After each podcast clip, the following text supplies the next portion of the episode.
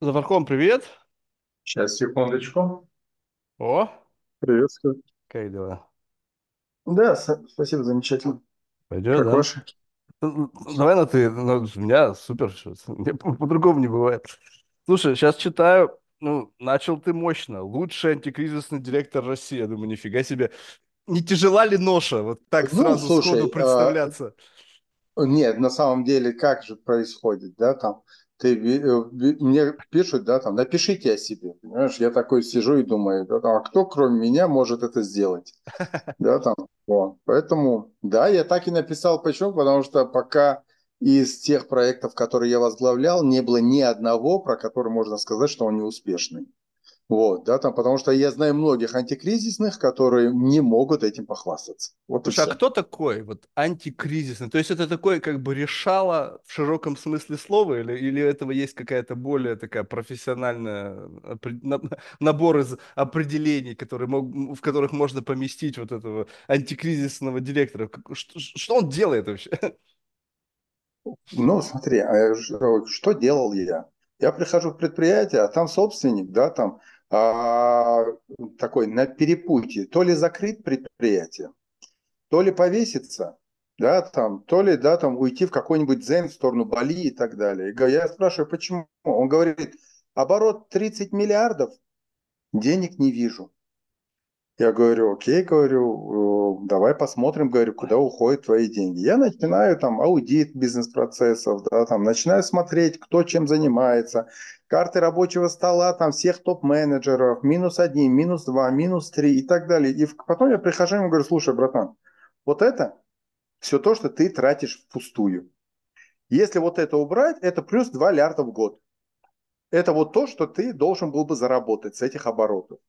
И, соответственно, он говорит, а ты можешь к этой картине привести? Я, я его спрашиваю, а у тебя есть в компании священные коровы?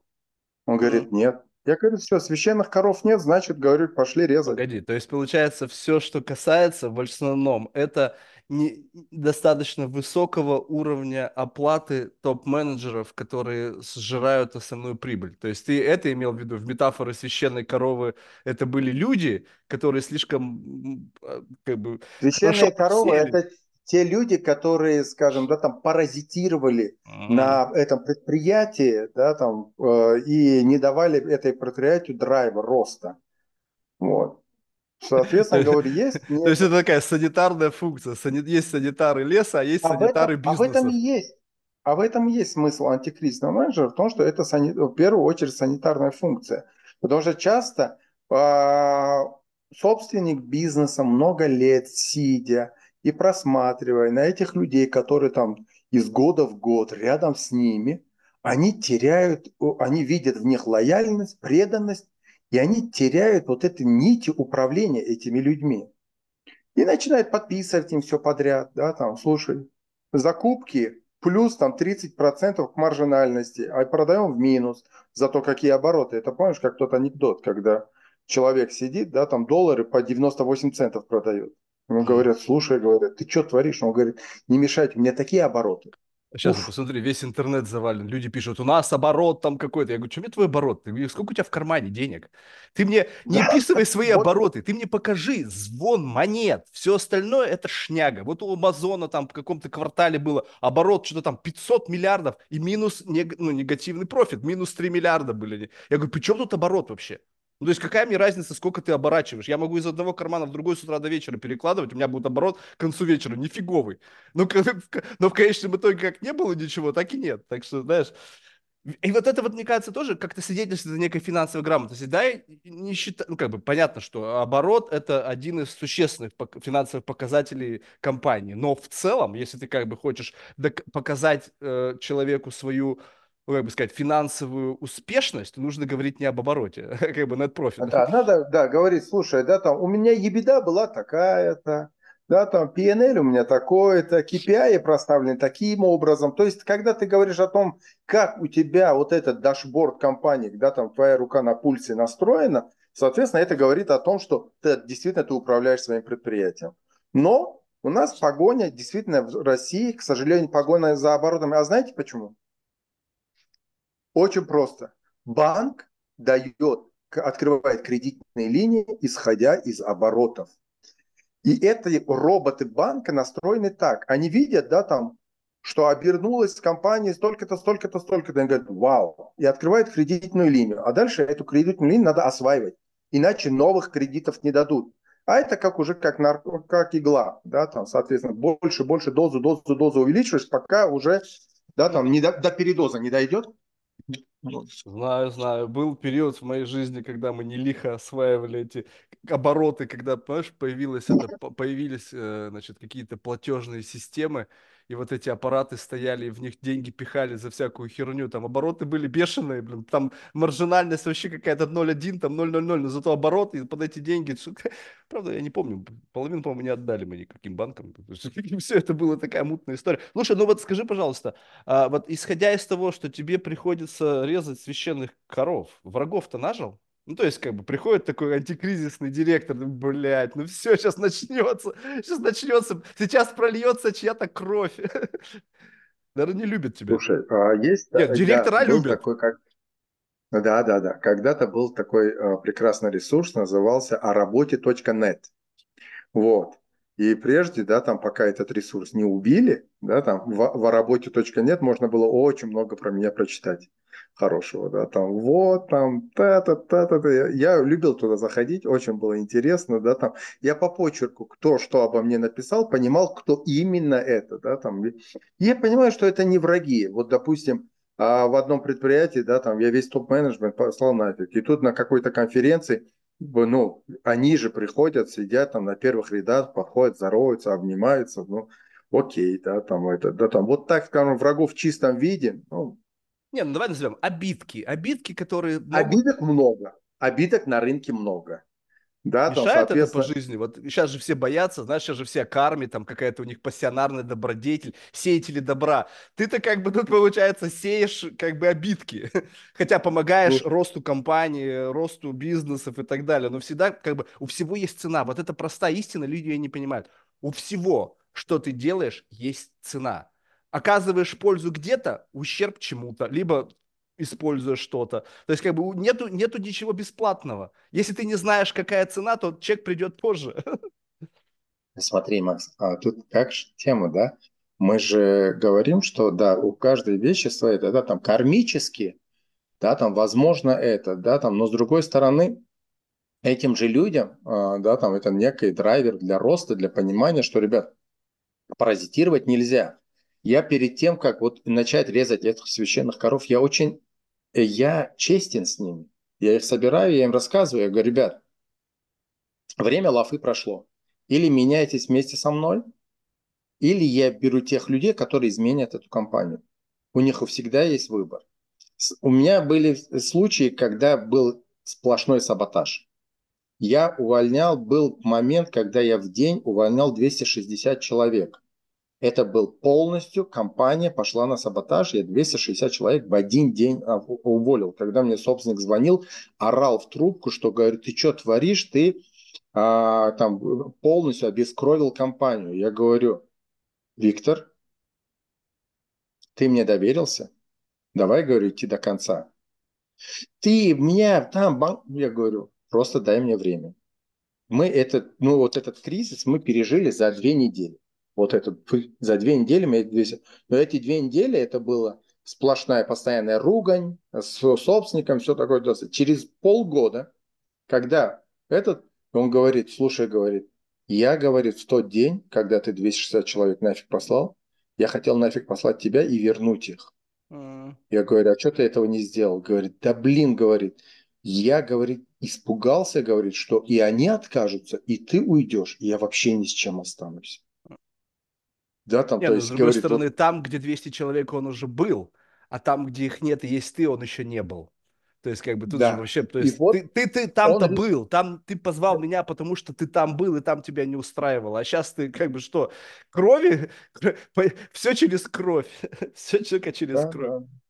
Да. Да. Ну, ну, вот так вот просто, знаешь, вот, э, почему-то в последнее время вокруг как бы, бизнеса, знаешь, такая романтика какая-то, знаешь, какой-то такой позитивизм. Я вот ну, я так себе бизнесмен, как ты понимаешь. Вот, но в целом у меня никогда не было розовых очков в отношении того, что бизнес это такая как бы реальная мочилова, серьезно. То есть, если ты хочешь что-то в жизни иметь, то, во-первых, нужно брать, а не ждать, пока тебе дадут, и как бы быть таким, знаешь, как бы, ну, не бояться крови, я бы так сказал. То есть не в прямом смысле, а так метафорически выражаясь.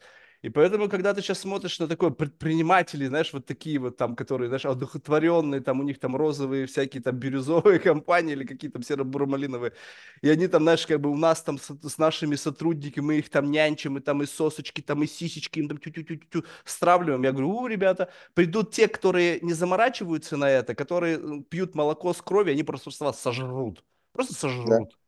Я, а, когда а, в одном из своих проектов когда собственник всем а, топ-менеджерам подарил вот эту книгу «Бирюзовые компании», да, там сказал, давайте мы туда идем, я прочитал ее и сказал, ребят, говорю, ну, это такой некий офигеть, какой уровень эволюции нашего предприятия, говорю, да, там, до которого нам, ну, ну, еще лет 200. Дай бог, чтобы мы столько прожили, говорю, и чтобы у нас это все получилось, но в данный момент, говорю, на нашем рынке, где жесткая конкуренция, прям жесточайшая конкуренция, и за каждый процент роста идет прям война, ну, переход к бирюзовости, ну, такая себе история, говорю, да, там, ну, не будет никогда консолидации интересов финансового директора, директора по продажам, директора по логистике, директора э, по скажем, а, ВЭД и так далее. Почему? Потому что у каждого будет свой интерес. Потому что он же бирюзовый. ВЭД пойдет, закупит, принесет, поставит на склад. Директор по логистике возьмет это все расфигачит, покажет всем, какой у него красивый склад, да, там, и плевать ему на то, что зато у него все на лайте и так далее. Я это все объяснил. Мы не пришли к бирюзовости и не придем. К бирюзовости и Google с Амазоном никогда не придут. Никогда они не придут. Все то, что они показывают про то, что там у них там стоят... А ты не думаешь, что это пуля специально? Ну, представь себе, что кто-то придумал это внутри какой-то корпорации, идею ослабить своих конкурентов. Ну, то есть мы как бы будем это условно пиар наша компания будет выдавать о том, что у нас якобы все по бирюзовому. Все будут думать, как бы гигантами подыгрывают, как бы всегда же как бы мы смотрим, на, мы, мы стоим на плечах титанов, да, и, ну раз в Гугле это, то уж мы в своей там, как, в своем стартапе там рога и копыта обязательно должны инкорпорировать идею бирюзовости. Соответственно, растут все без яиц, ну или очень маленьких, вот как тик-так. Когда они вырастают, когда их нужно скупить, ни у кого не хватает зубов, ну или никого не хватает возможности, их просто сметают в рынок. Спасибо, ребята, вы были классные бирюзовщики. Типа, как бы благодарим вас, что вы были. И все. То есть может быть такая, как бы, знаешь, манипуляция рынком, потому что выглядит это как То же самое. Да, недавно был, а, сейчас а, я пересяду, вот недавно был в, в США, угу. И очень было, очень было для меня это полезная поездка. Меня устроили, мне устроили э, поездки по складам крупнейших э, их э, ритейлеров. Ну, я, я ожидал, сейчас беспилотники, сейчас там шаттлы, сейчас там это, туда-сюда. А я пришел там, увидел две с половиной тысячи мексиканцев, русских, украинцев и так далее. Я такой, ого, Ребят, говорю, а где шаттлы, где это и все такое туда-сюда? Они говорят, да у нас есть, говорит, э, пара таких, говорят, технологических площадок, да, там, маркетинг. Для инвесторов мы фотографию сделали. Да, и я такой, я там, я, я просто действительно развлекался. Несколько крупнейших этих, сотни тысяч квадратных метров. Нету там никаких шаттлов. Все то, что у них есть, да, там, то, что у них по складу ходит и так далее, мы такое делали, я в свое время такое делал на Ламоде. Такое уровня есть, но выше этого еще никто не идет, потому что это дорого, нецелесообразно. Они рассказывают, что прежде до 2018 года час рабочий стоил в Америке 20 долларов. Они говорят, сейчас, говорят, мы, говорит, такое количество мигрантов, что мы по 8,5-9 нанимаем. Смысл, говорит, инвестировать нам в эти технологии. Я говорю, ого, то есть они честно говорят, что они не будут инвестировать. Говорят, не инвестировать неинтересно до тех пор, пока час рабочий не стоит, говорит, выше 25 долларов. Мне это объяснили, знаешь, я как-то, ну, был какая-то такая беседа э, по поводу, знаешь, ну, как-то зеленая повестка, вот эта вся история переросла в идею рабского труда, знаешь, там кобальт, когда выкапывают там палками, знаешь, там бедные женщины там с грудными Ну, то есть я говорю, какого фига, типа, что, вот компании там триллионы там капитализация, ничего не могут нормальные заводы поставить? Он говорит, Марк, пока это нецелесообразно, будет все равно так. Именно пока нецелесообразно переводить все вейрхаусы, там, кого-то там где-то был, Халфуз, там, не знаю, там, ну, в общем, Walmart, там, на вот эту полную автоматизацию, будут мексы там работать. Ну, я не знаю, конечно, может, ну, русские, украинцы, бы, но мексы, наверное, будут их побольше. Их побольше. Их побольше. И, сам, и, и очень интересная история была по, после поездки в Китай, когда я там с, с местными разговаривал. Они говорят, слушай, говорят, нам, говорят, автоматизация не попрет в Китае. Я говорю, почему? Потому что правительство нам блокирует. Я говорю, почему? Потому что, говорит, как только мы начнем сейчас, говорит, автоматизировать все такое и освобождать, говорит, людей от ручного труда, это миллионы людей, которые выйдут на улицу и ста- сядут балластом на шее государства. Mm. А, а завтра они могут быть неконтролируемой массой. Поэтому государство нам говорит, я побольше ручного труда. Да, ну ты слышал какие там ужасы? Но опять же, это, наверное, опять какая-то новостная история, что якобы, значит, какой-то там facility. Причем технологичная facility, насколько я понял. Где-то там может быть. Ну, я сейчас могу наврать. То есть, как бы тут нужно гуглите сами. В общем, какая-то эм, какой-то завод, в котором производят, по-моему, микрочипы. Там на уровне первого или второго этажа натянуты сети. Потому что люди прыгают от того, что им так тяжело работать. И чтобы сократить суицид рейд, они натянули сети, такие, и как на батут приземлился. Ты можешь себе э, представить, охренеть. Это, это я слышал, это я слышал, да, там где-то, по-моему, в интернете и фотки гуляли, да, там, то есть это же трендет, но у них 14-часовой 14-часовой 6, э, рабочий день, 6 дней в неделю, у них на уровне нормы. Я когда-то учился, когда в Швеции, я когда-то, когда учился в Швеции, я подрабатывал на заводе Припс, пивзавод. Угу. Я ходил туда, этот, и, соответственно, там очень хорошо платили. И я потом, когда получил вот этот биллинг своей зарплаты, я увидел, что вечерний труд, если я во второй шифт выходил, с двух до 11 ночи он круче оплачивается. Uh-huh. А если в ночь, то X2. Выходные чуть ли не X4 выходило. И я такой начал во все доп-шифты записываться. Мне 18-19 лет. Что тем делать, да, там надо зарабатывать бабки. Тем более по тем временам это бешеные деньги. Я сам в Таджикистане родился, да, там я думал, сколько всего я в Таджикистане куплю, да, там, там чуть ли не весь Таджикистан. Вот. И, и мне запретили мне сказали, что, ребят, извини, по законодательству ты не имеешь права работать больше стольких часов в неделю. Нет, можно переделать, убрать свои дни. Или ты дневные часы не мог убрать? Не мог. А.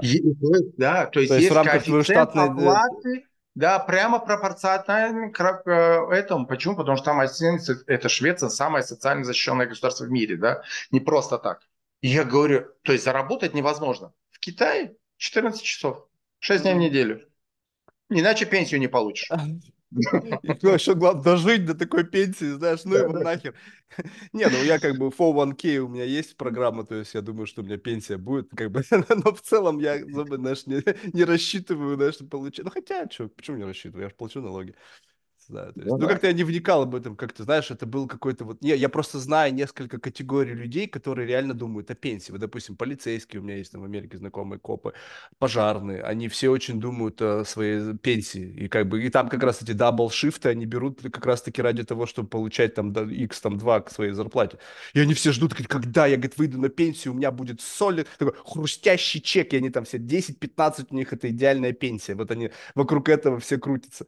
Я просто думаю, я, а, у меня а, мой очень-очень близкий друг, они жили в соседнем доме в Душанбе, uh-huh. и он а, работает пожарником а, в Нью-Йорке. И вот я с ним встречаюсь, я говорю, Мишань, говорю, да, там, как ты, то, то, то. И вот он мне рассказывает о том, и у него все это, а, я получаю там 68 там 75к в год, но у меня идет вот столько-то это, да, там туда-сюда. Моя супруга получает 220к, но у нее там нету вот всего того, что есть у меня. Он пожарник, она работает в Microsoft.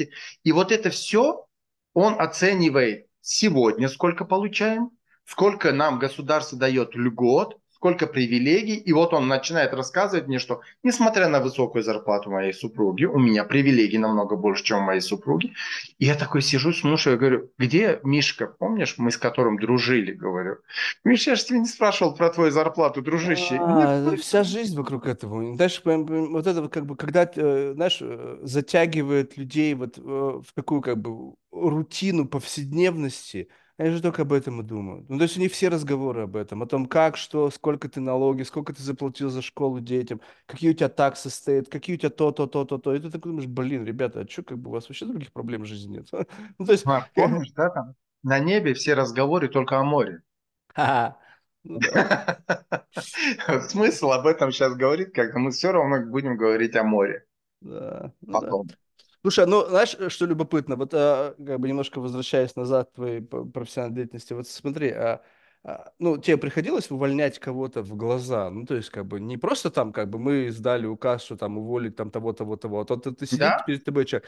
Вот, вот здесь вот, а, были, были ли попытки тебя, как бы, коррумпировать? Ну, не, я не в прямом смысле взятку дать, а, как бы, знаешь, умолить каким-то образом, чтобы ты, как бы, ну, сказал, что ну ладно, там второй тебе шанс. То есть вот насколько вот здесь вот, когда ты понимаешь, когда люди начинают условно рассказывать тебе слезливые истории о том, слушай, у меня там ипотека, там мама больная, там ба ба ба ба ба ба и вот эта вся история, ты как бы, а ты понимаешь, что это, ну, как бы просто юнит какой-то, он выполнял какую-то функцию, этот юнит был паразитом, и как бы для оздоровления компании нужно избавляться по паразитам, ну, то есть, но при всем при этом перед тобой сидит человек, и ты знаешь сам, как я понял, ты прошел непростую судьбу, да, там мыл полы где-то там. То есть ты как бы можешь себе представить, что значит не иметь денег, как бы, и вот этот вот момент.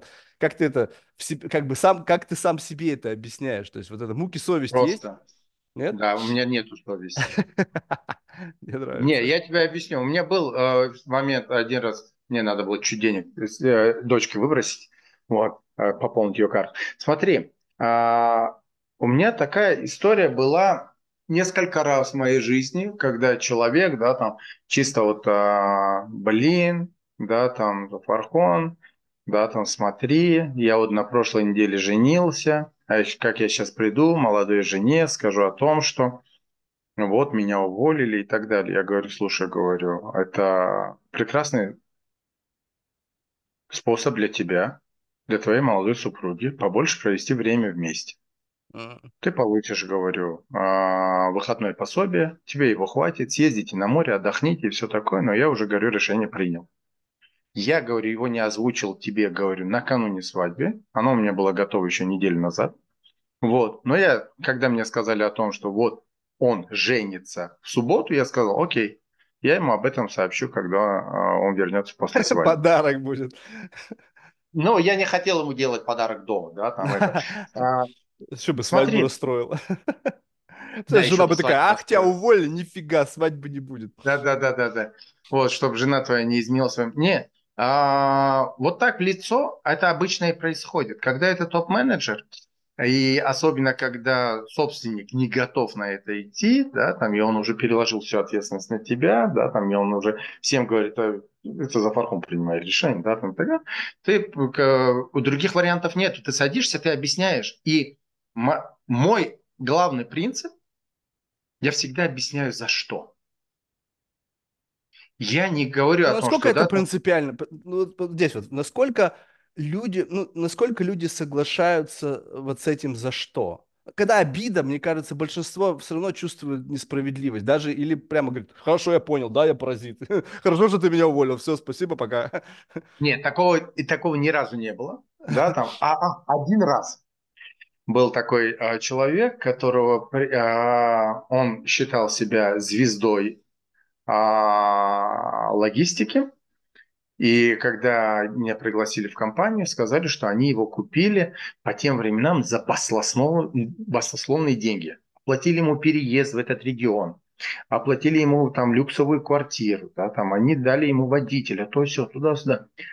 И он год сидит, и изменений никаких нет. А, мало того, что никаких изменений, стало только хуже. Почему? Потому что он целыми днями проводит собрания. Я прихожу, провожу аудит, я сажусь и говорю, слушай, говорю, Крендель, ты вот это, вот это, вот это, вот это делаешь не так. Вот это, вот это, это то, что от тебя ждали. Вот так ты мог добиться быстрых побед. Давай я тебе помогу, переформатируем, говорю, твой, а, твою работу, твой подход к работе, и ты взлетишь. Меня пригласили чисто на аудит, меня не приглашали на твое место. И я хочу тебе помочь, потому что я понимаю, что ты что-то шаришь. А какая ну, твоя ты... мотивация вот в этот момент, когда ты ему это говоришь? Мне уже за аудит, за аудит заплатили. Я не хочу в этот регион ехать работать. А, то, то есть, в принципе, если этот чувак слетит, то тебя потенциально туда бы затк... ну, заткнули бы тобой так его и место? случилось. А-а-а. Так и случилось. А я не хочу. И я этому чуваку говорю, слушай, говорю, давай я тебе помогу. И он такой сидел, посидел, говорит, я сейчас вернусь. Встал и ушел. А через пару часов узнаю о том, что да, там он пошел и лег в больницу. Лег в больницу Ходок. и а, да, и его прокапывали, да, там, а, там несколько дней, а я еще несколько дней, да, там на ручном приводе держал все его предприятие. А там работает порядка двух с половиной тысяч человек в его подчинении. Он вернулся, я сел и говорю, ты что творишь? Я не собирался, говорю, тебя подсиживать, все такое. Я хочу тебе помочь. Давай, говорю, создадим план, я тебя буду курировать, говорю, да, там, и туда пойдем. Я даже собственнику эту идею продал, что я тебя курирую, ты руководишь и так далее. Он мне говорит, уволь меня, пожалуйста, я домой хочу. Понятно, то есть там какой-нибудь какой регион, сделаю. походу, поганенький был. Да, он говорит, я не сделаю все это, что, то, что ты хочешь, потому что я понимаю, что я год ничего не делал. Вот сейчас я это осознал, я неделю лежал и пытался составить список, что полезного я сделал для этой компании, и я понял, что ничего. Я говорю, все понял. Мы с ним этот через где-то год а в том регионе, откуда его в свое время релацировали, он вернулся в этот регион. Оттуда ко мне обратились, говорят, нам нужен хороший операционный руководитель. Вот возглавить вот такой таможенный терминал. Я созвонился с ним, я говорю, как ты? Он говорит, прекрасно. Мы с ним долго-долго поговорили по телефону, и я его туда рекомендовал, и он сейчас там работает. То есть он, уровень его вот этого осознания был достаточно высокий. Это был единственный случай в моей жизни.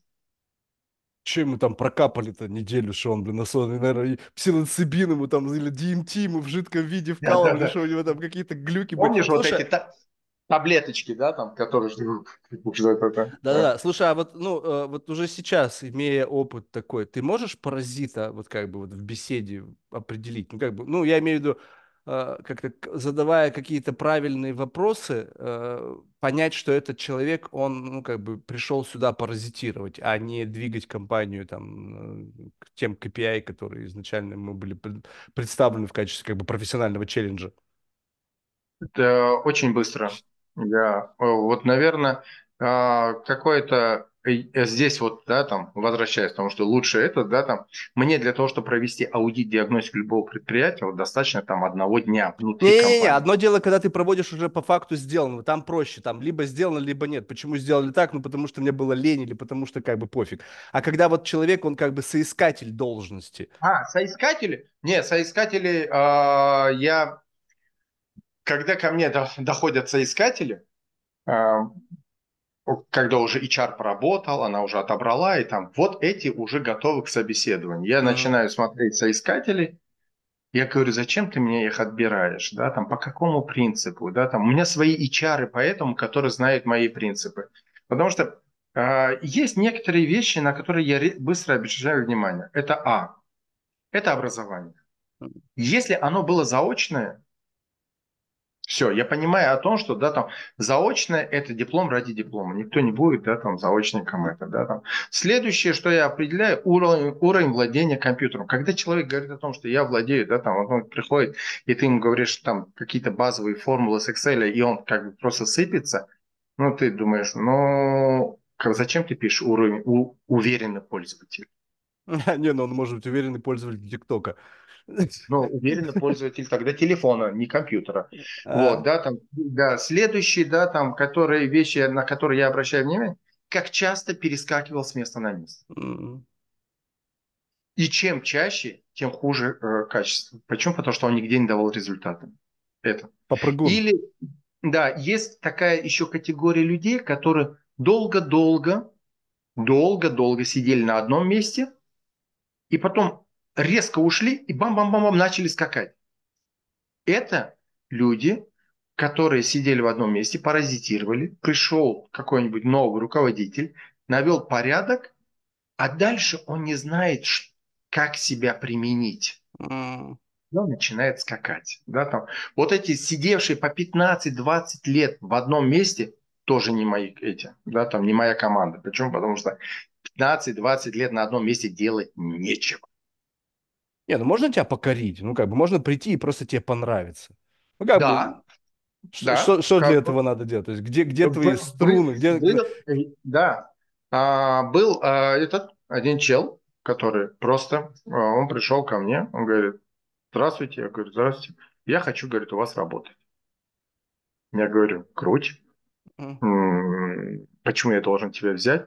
Он говорит, я, говорит, знаю вас, я, говорит, слышал о вас, я, говорит, гуглил, это так далее. Я нашел через это, да, ну, как бы ваш номер, это, да, там, я хочу с вами работать, где бы вы ни работали, я готов, говорит, бесплатно работать, говорит, да, там, но я хочу с вами этот, этот человек уже 8 лет рядом со мной. Что еще бесплатно? Ну, меня... Или что-то да, приплачиваешь, он... или он у тебя раб?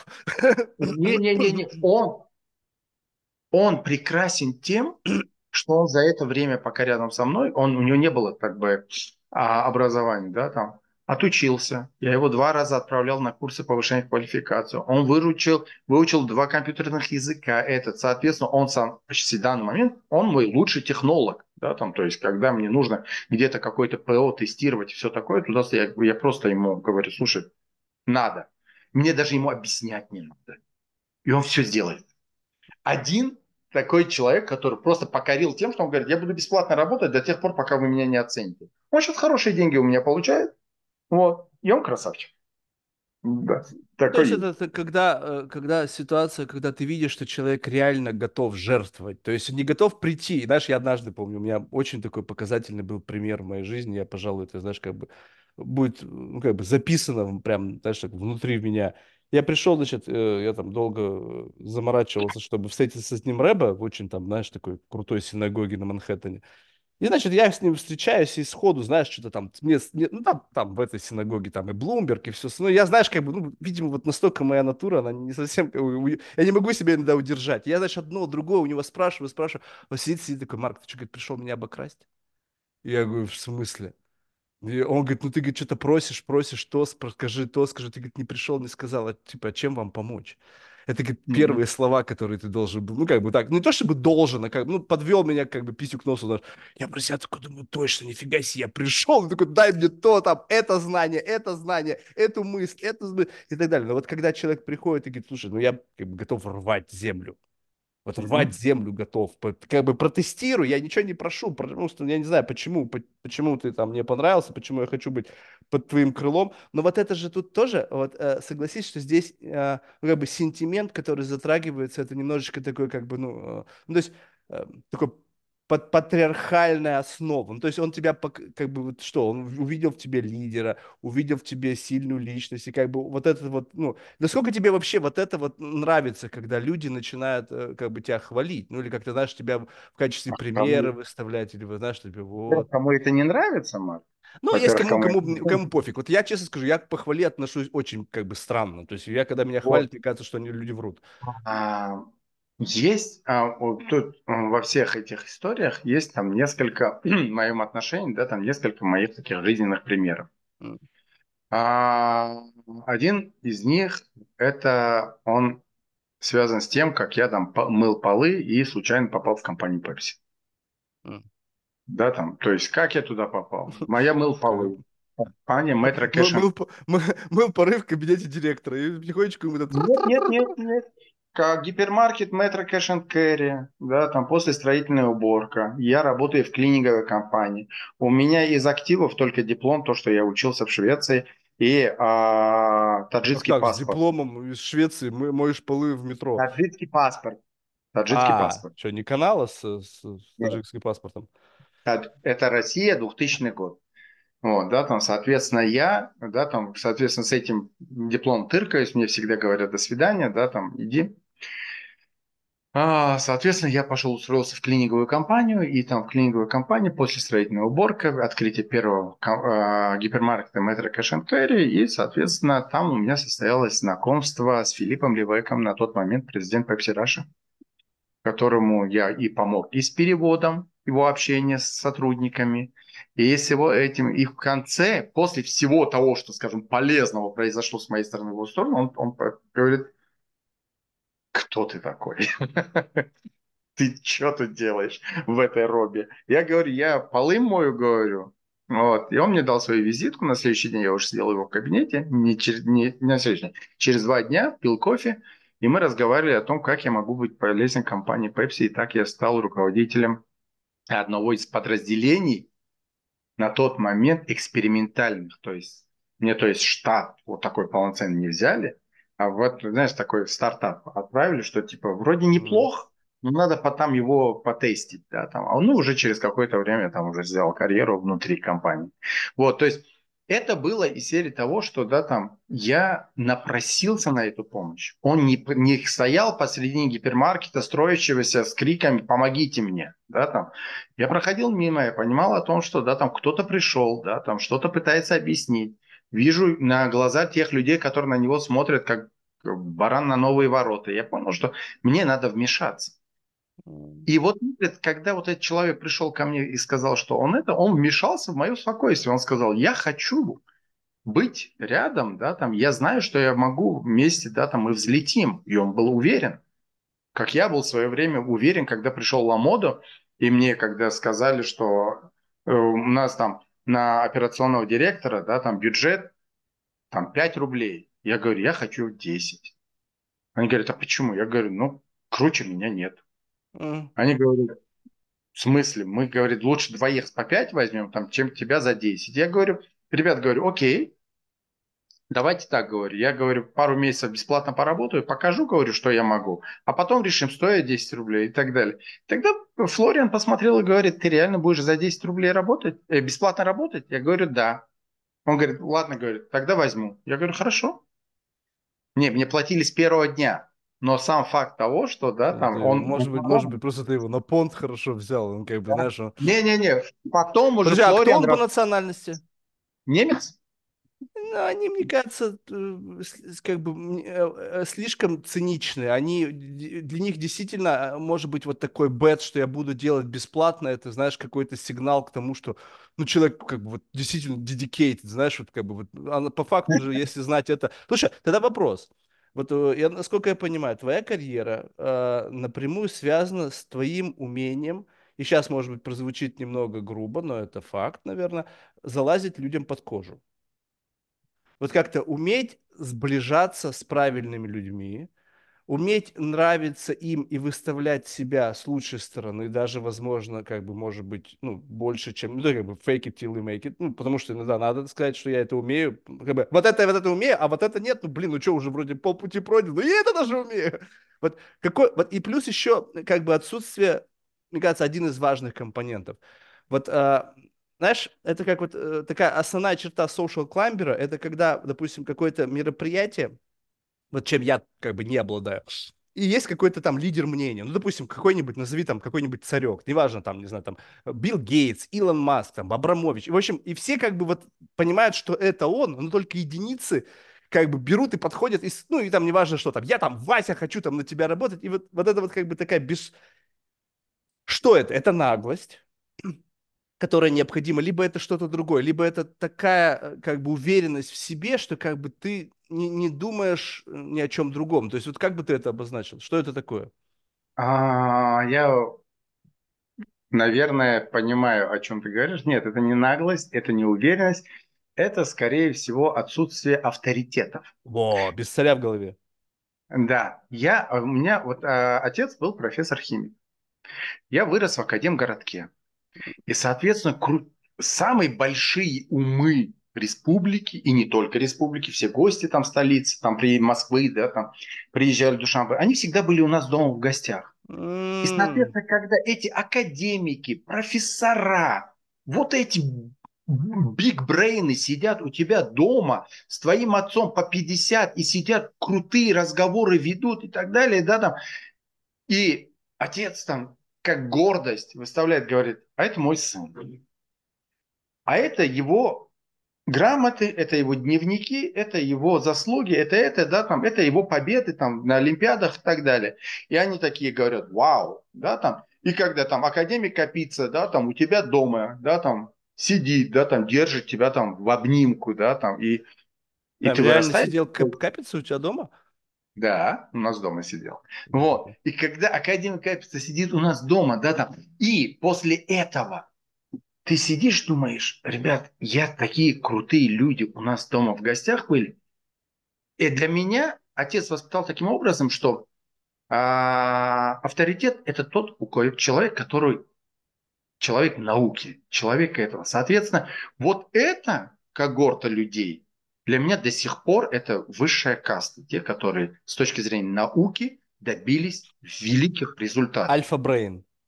Да, а все остальное, те, ну, заработали, ну, миллиардеры, миллионеры и так далее. Так, ну, окей. Э, ну, вот тут, знаешь, вот как бы любоп... это очень важный момент, потому, ну, то есть вот эта черта, она мне вообще очень нравится, когда у людей нету царя в голове. Ну, то есть как бы, ну, окей, ну, ты там кто бы не был. Но вопрос в другом, что вот э, э ты-то, неважно, с каким ты настроем, вот тут очень, кажется, такой ключевой момент. Но когда вокруг тебя постоянно свита из в жопу смотрящих лизоблюдов, ну, то есть они каждый день, как бы даже если тебе пофиг на это, ну, я убежден, наверное, что вот богатые или успешные люди, вокруг них всегда какая-то свита, те, которые с утра до вечера им говорят, о, ты такой классный, молятся нам, дрочат на них, вообще не принципиально. И ты когда, ну, не у всех же у них прям такое прям зрение, э, что они увидели прямо в тебе сразу, что ты не один из вот этой всей э, лизоблюдческой армии, которые пришли за какой-то там бенефитом от этого человека. Ты просто как бы, ну, чувак, ну, прикольно, хорошо, что у тебя все получилось, я могу тебе быть полезен.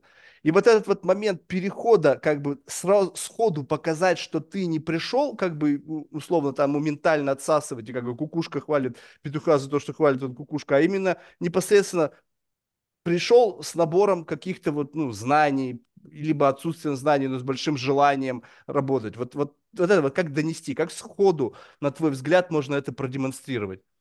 Как? Никак? Да, это какая-то химия, которая или произойдет, или не произойдет. Объясню. Недавно а, у меня была встреча а, с собственником АФК-системы.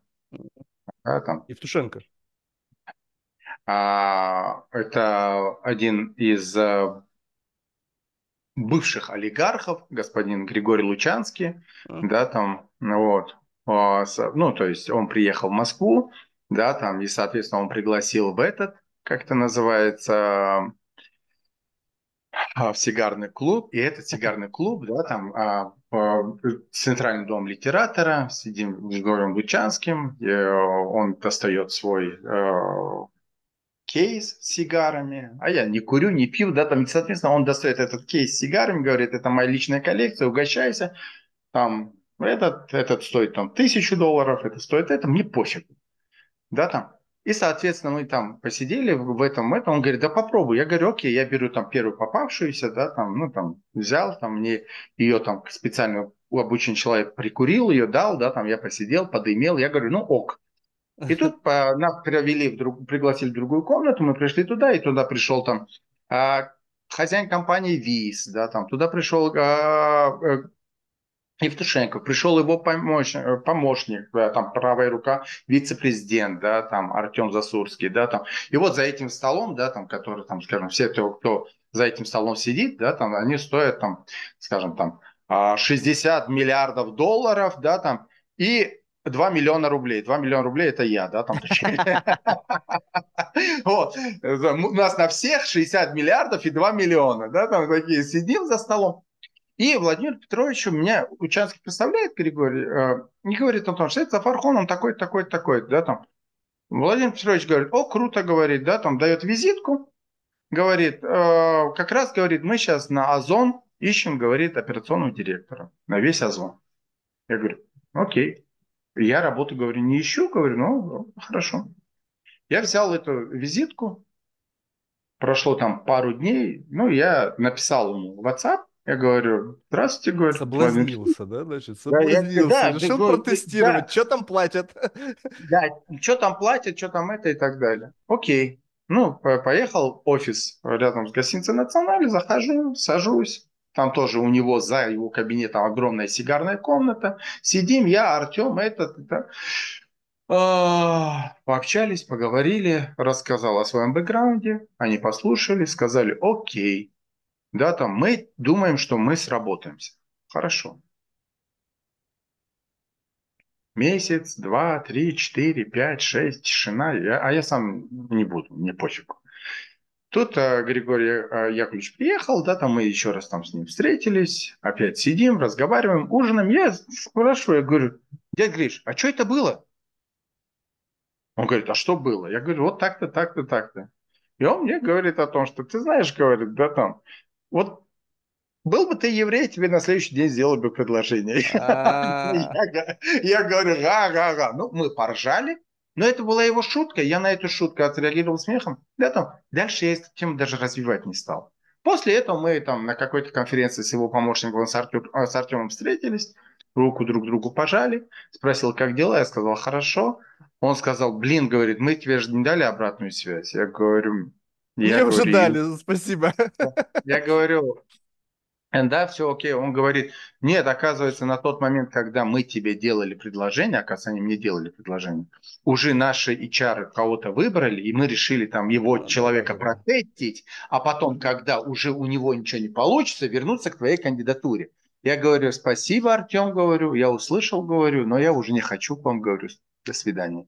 Вот это, скажем, из серии того, что если вот нету химии вот какой-то быстрой, да, там вспышки, дальше не произойдет с хозяином компании там другой, да, там это крупнейшая в России шинная компания, с ним произошло так, там, мы сели, вот так сели, и я ему рассказал все то, что я увидел его предприятие, он такой сел, говорит, блядь, ебаный таджикский Илон Маск, где ты ходил раньше? Я говорю, ну вот так-то. Он говорит, если ты мне сервис level, SLA, да, там, поднимешь на 2%, ты бог. Я говорю, хорошо. За полгода я поднял ему до 98%, и он при всем вот этом совете директоров вот так поклонился, сказал, я, говорит, таких не видел, ты крут, это, да, там. И он всему совет директоров говорит, ребят, вот этот его бонус он заработал, все. Говорит, это не вы заработали, поэтому вы сегодня в этом в этом году, говорит, вы все сосете, говорит, а это его. А он, ну, Такое Слушай, тоже ну, было. Это еще, знаешь, мне кажется, здесь, ну, понятно, что компонент как бы какой-то такой магии, химии, которая возникает между людьми, он понятен, но еще и, знаешь, насмотренность. Вот представь себе, вот ты сидел там в этой комнате, да, сигарной, там, с, с людьми, которых там миллиарды за плечами. Представляешь, какое количество людей они видели в своей жизни? Кто были эти люди?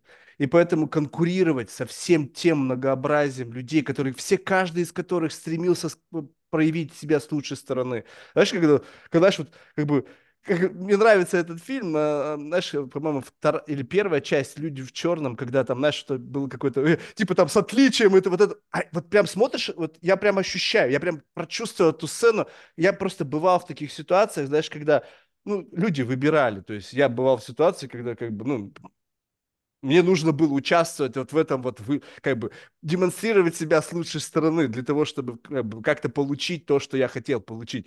И были другие люди, которые прямо вот не стеснялись, говорили, называли себя лучшими, там, какие-то свои достижения, там, еще что-то. До меня когда очень доходило, я говорю, слушайте, ребята, я не знаю, мне нечего сказать. То есть, как бы, по сравнению с ними, как бы, я вообще никто, как бы, в хую дыра полнейшая, как бы, ну, как бы, хер знает вообще, как я здесь очутился. То есть, ну, потому что это действительно, как бы, вот, ну, я не знаю, какой-то, мне кажется, скилл, вот уметь вот так вот, знаешь, как бы себя подносить, вот прямо абсолютно, ну, то есть, возможно, конечно, это действительно умники и умницы, да, то есть, если действительно ты получил там несколько высших образований, всю жизнь учился, старался, всю свою жизнь посвятил карьере, да, как бы стать вот лучшей версией, как бы, ну тогда, чувак, погоди, а как я вообще здесь оказался? как бы вместе с тобой. Ну, то есть ты как бы был взрощен ради этого, вот ради вот этого конкретного момента ты проложил не какой-то путь. А я вчера просто бухнул с этим чуваком, и он как бы, слушай, между делом, завтра у меня там какая-то тема, приходи. Я говорю, ну окей. То есть получается что? Ну, то есть как бы ну да, я тоже предполагаю, что, скорее всего, это именно так произошло, да, там, что как бы с одной стороны мы сидим за одним столом, да, там, и там Гриша меня так, а, это, да, там, дядя Гриша меня так а, рекламирует, да, там, и с другой стороны, да, там, и сказать ему о том, что, да, там, что мы делаем за этим столом, что он здесь делает, да, там, и, соответственно, производил вот это приглашение. А дальше с этим что делать, как его во что конвертировать, он же никаких обязательств не брал. Mm. Да, и, соответственно, да, и поэтому я как... Ну, то есть одно поводу... дело как бы позвать и быть вежливым и как бы покурить сигары, а другое дело взять человека на какую-то конкретную роль. Это как бы уже другой, другой скрининг, другие э, вообще, ну, как бы другой набор. А еще ведь это если корпорация. Я вообще, если честно, я ни разу не работал ну, нигде в какой-то серьезной структуре, но я представляю, насколько там все вот это вот внутренняя вот эта бюрократия, когда там HR, и там все VP, там они все, каждый вот прямо готов сожрать друг друга ради должности.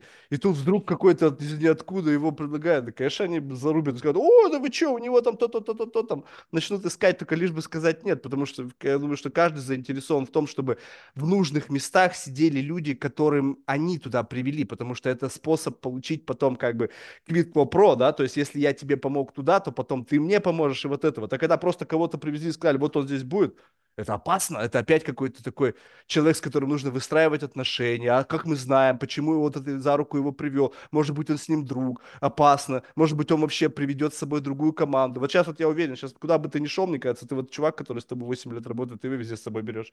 Так? Нет, я, Нет? я когда пришел в крупнейшую транспортную компанию России, я с собой привел 30 человек. Ну, вот, тем более. То есть, там, получается, там, приход нет, тебя, это штат, как бы все люди сразу там, же поняли.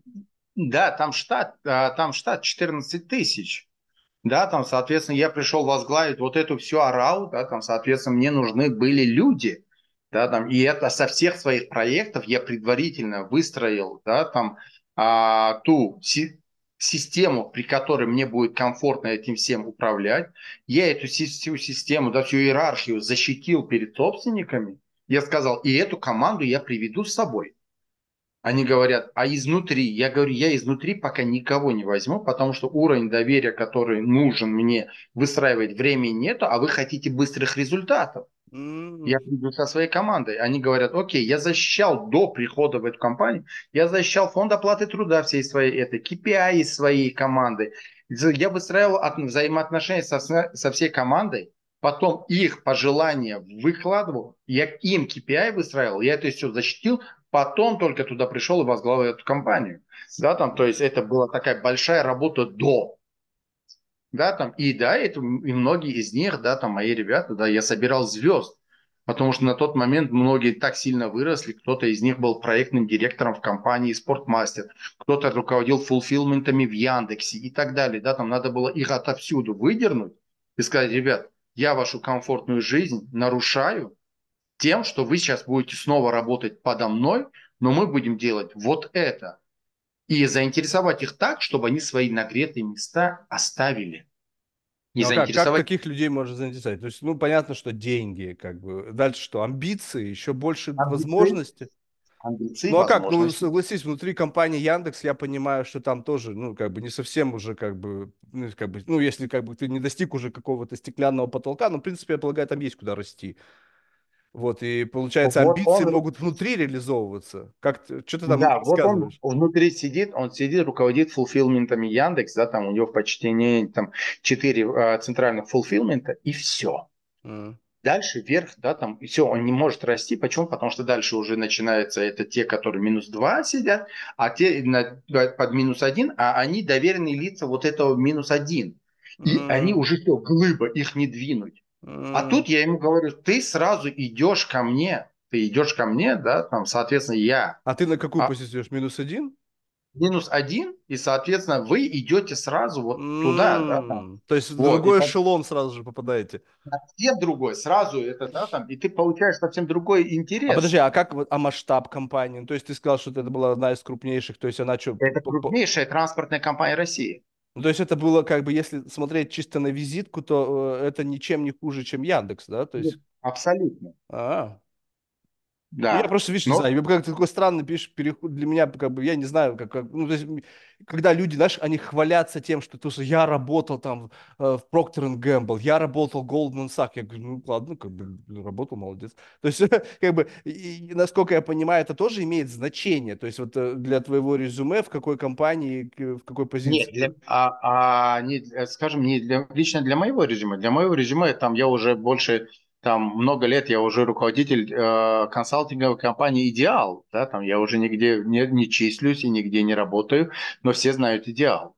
Да, там и все это, да, там. И самое интересное, меня больше даже вот как, как в консалтинге знает именно не крупный бизнес, а средний бизнес. Потому что у меня в портфеле компаний там оборотом до миллиарда, их много.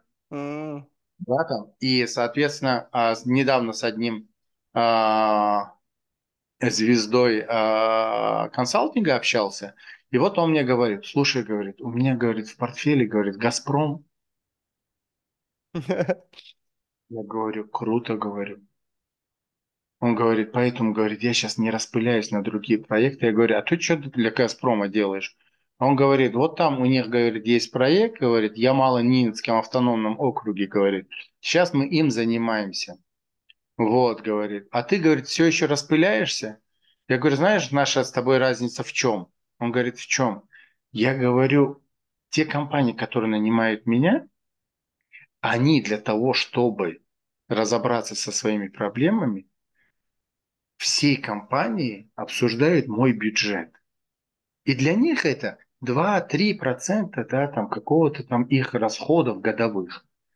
Газпром на тебя не выделил даже 0,0001 и отправил тебя Ямало-Ненецкий.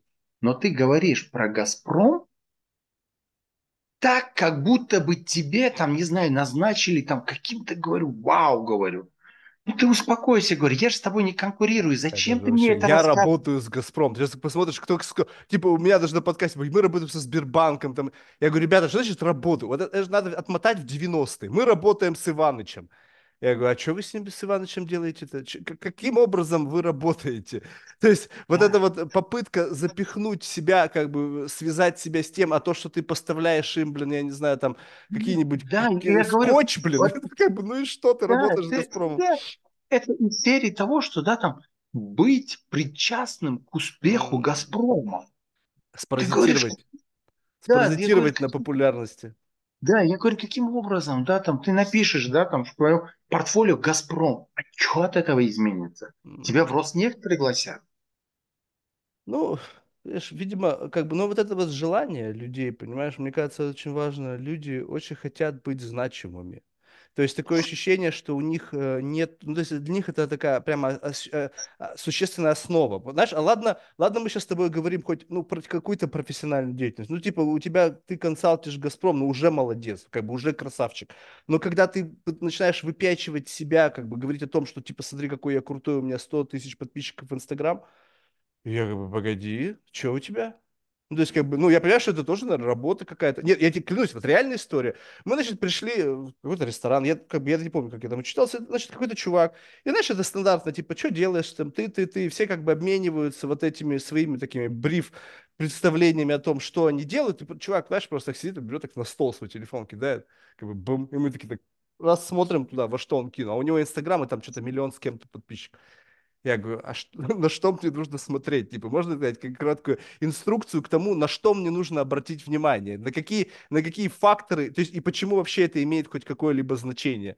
То есть настолько вот это вот желание чувствовать себя значимым и как бы любые для этого методы хороши, но когда доходит до дела, ты понимаешь, что, слушай, чувак, ну как бы не из этого строится человек, не из вот этого. Вообще. Я рассказываю а, когда-то, я рассказываю ребятам, говорю, слушайте, был какой-то охренительный проект, назывался блоги Mail.ru. На блогах Mail.ru, говорю, да, там мы собирались, да, там я графоманию, да, там много писал, так далее, там истории, там это, то, все. А, и я там графоманию. И если ты на блогах Mail.ru, у тебя есть там 200 фолловеров, ты царь и бог. Если тебя считают тысячи графоманов других, ты вообще какой-то там, вообще, да, там, инопланетянин. Я говорю, и на тем, по тем временам у меня на блогах Mail.ru было там порядка 500-600 подписчиков. И это были те, которые читали мои тексты, комментировали, дискуссии уходили там на несколько тысяч комментариев. И это, и это была ценность. Почему? Потому что там было достаточно интеллектуальное сообщество.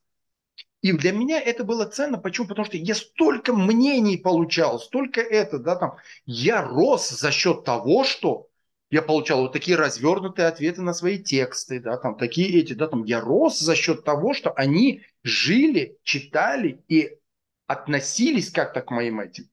Сейчас говорю, 50, 60 миллион, 10 миллионов подписчиков, это ничего не значит. Почему? Потому что ценности в них нету они тебя не дают какой-то рост с точки зрения тебя как человека. У тебя звук пропал.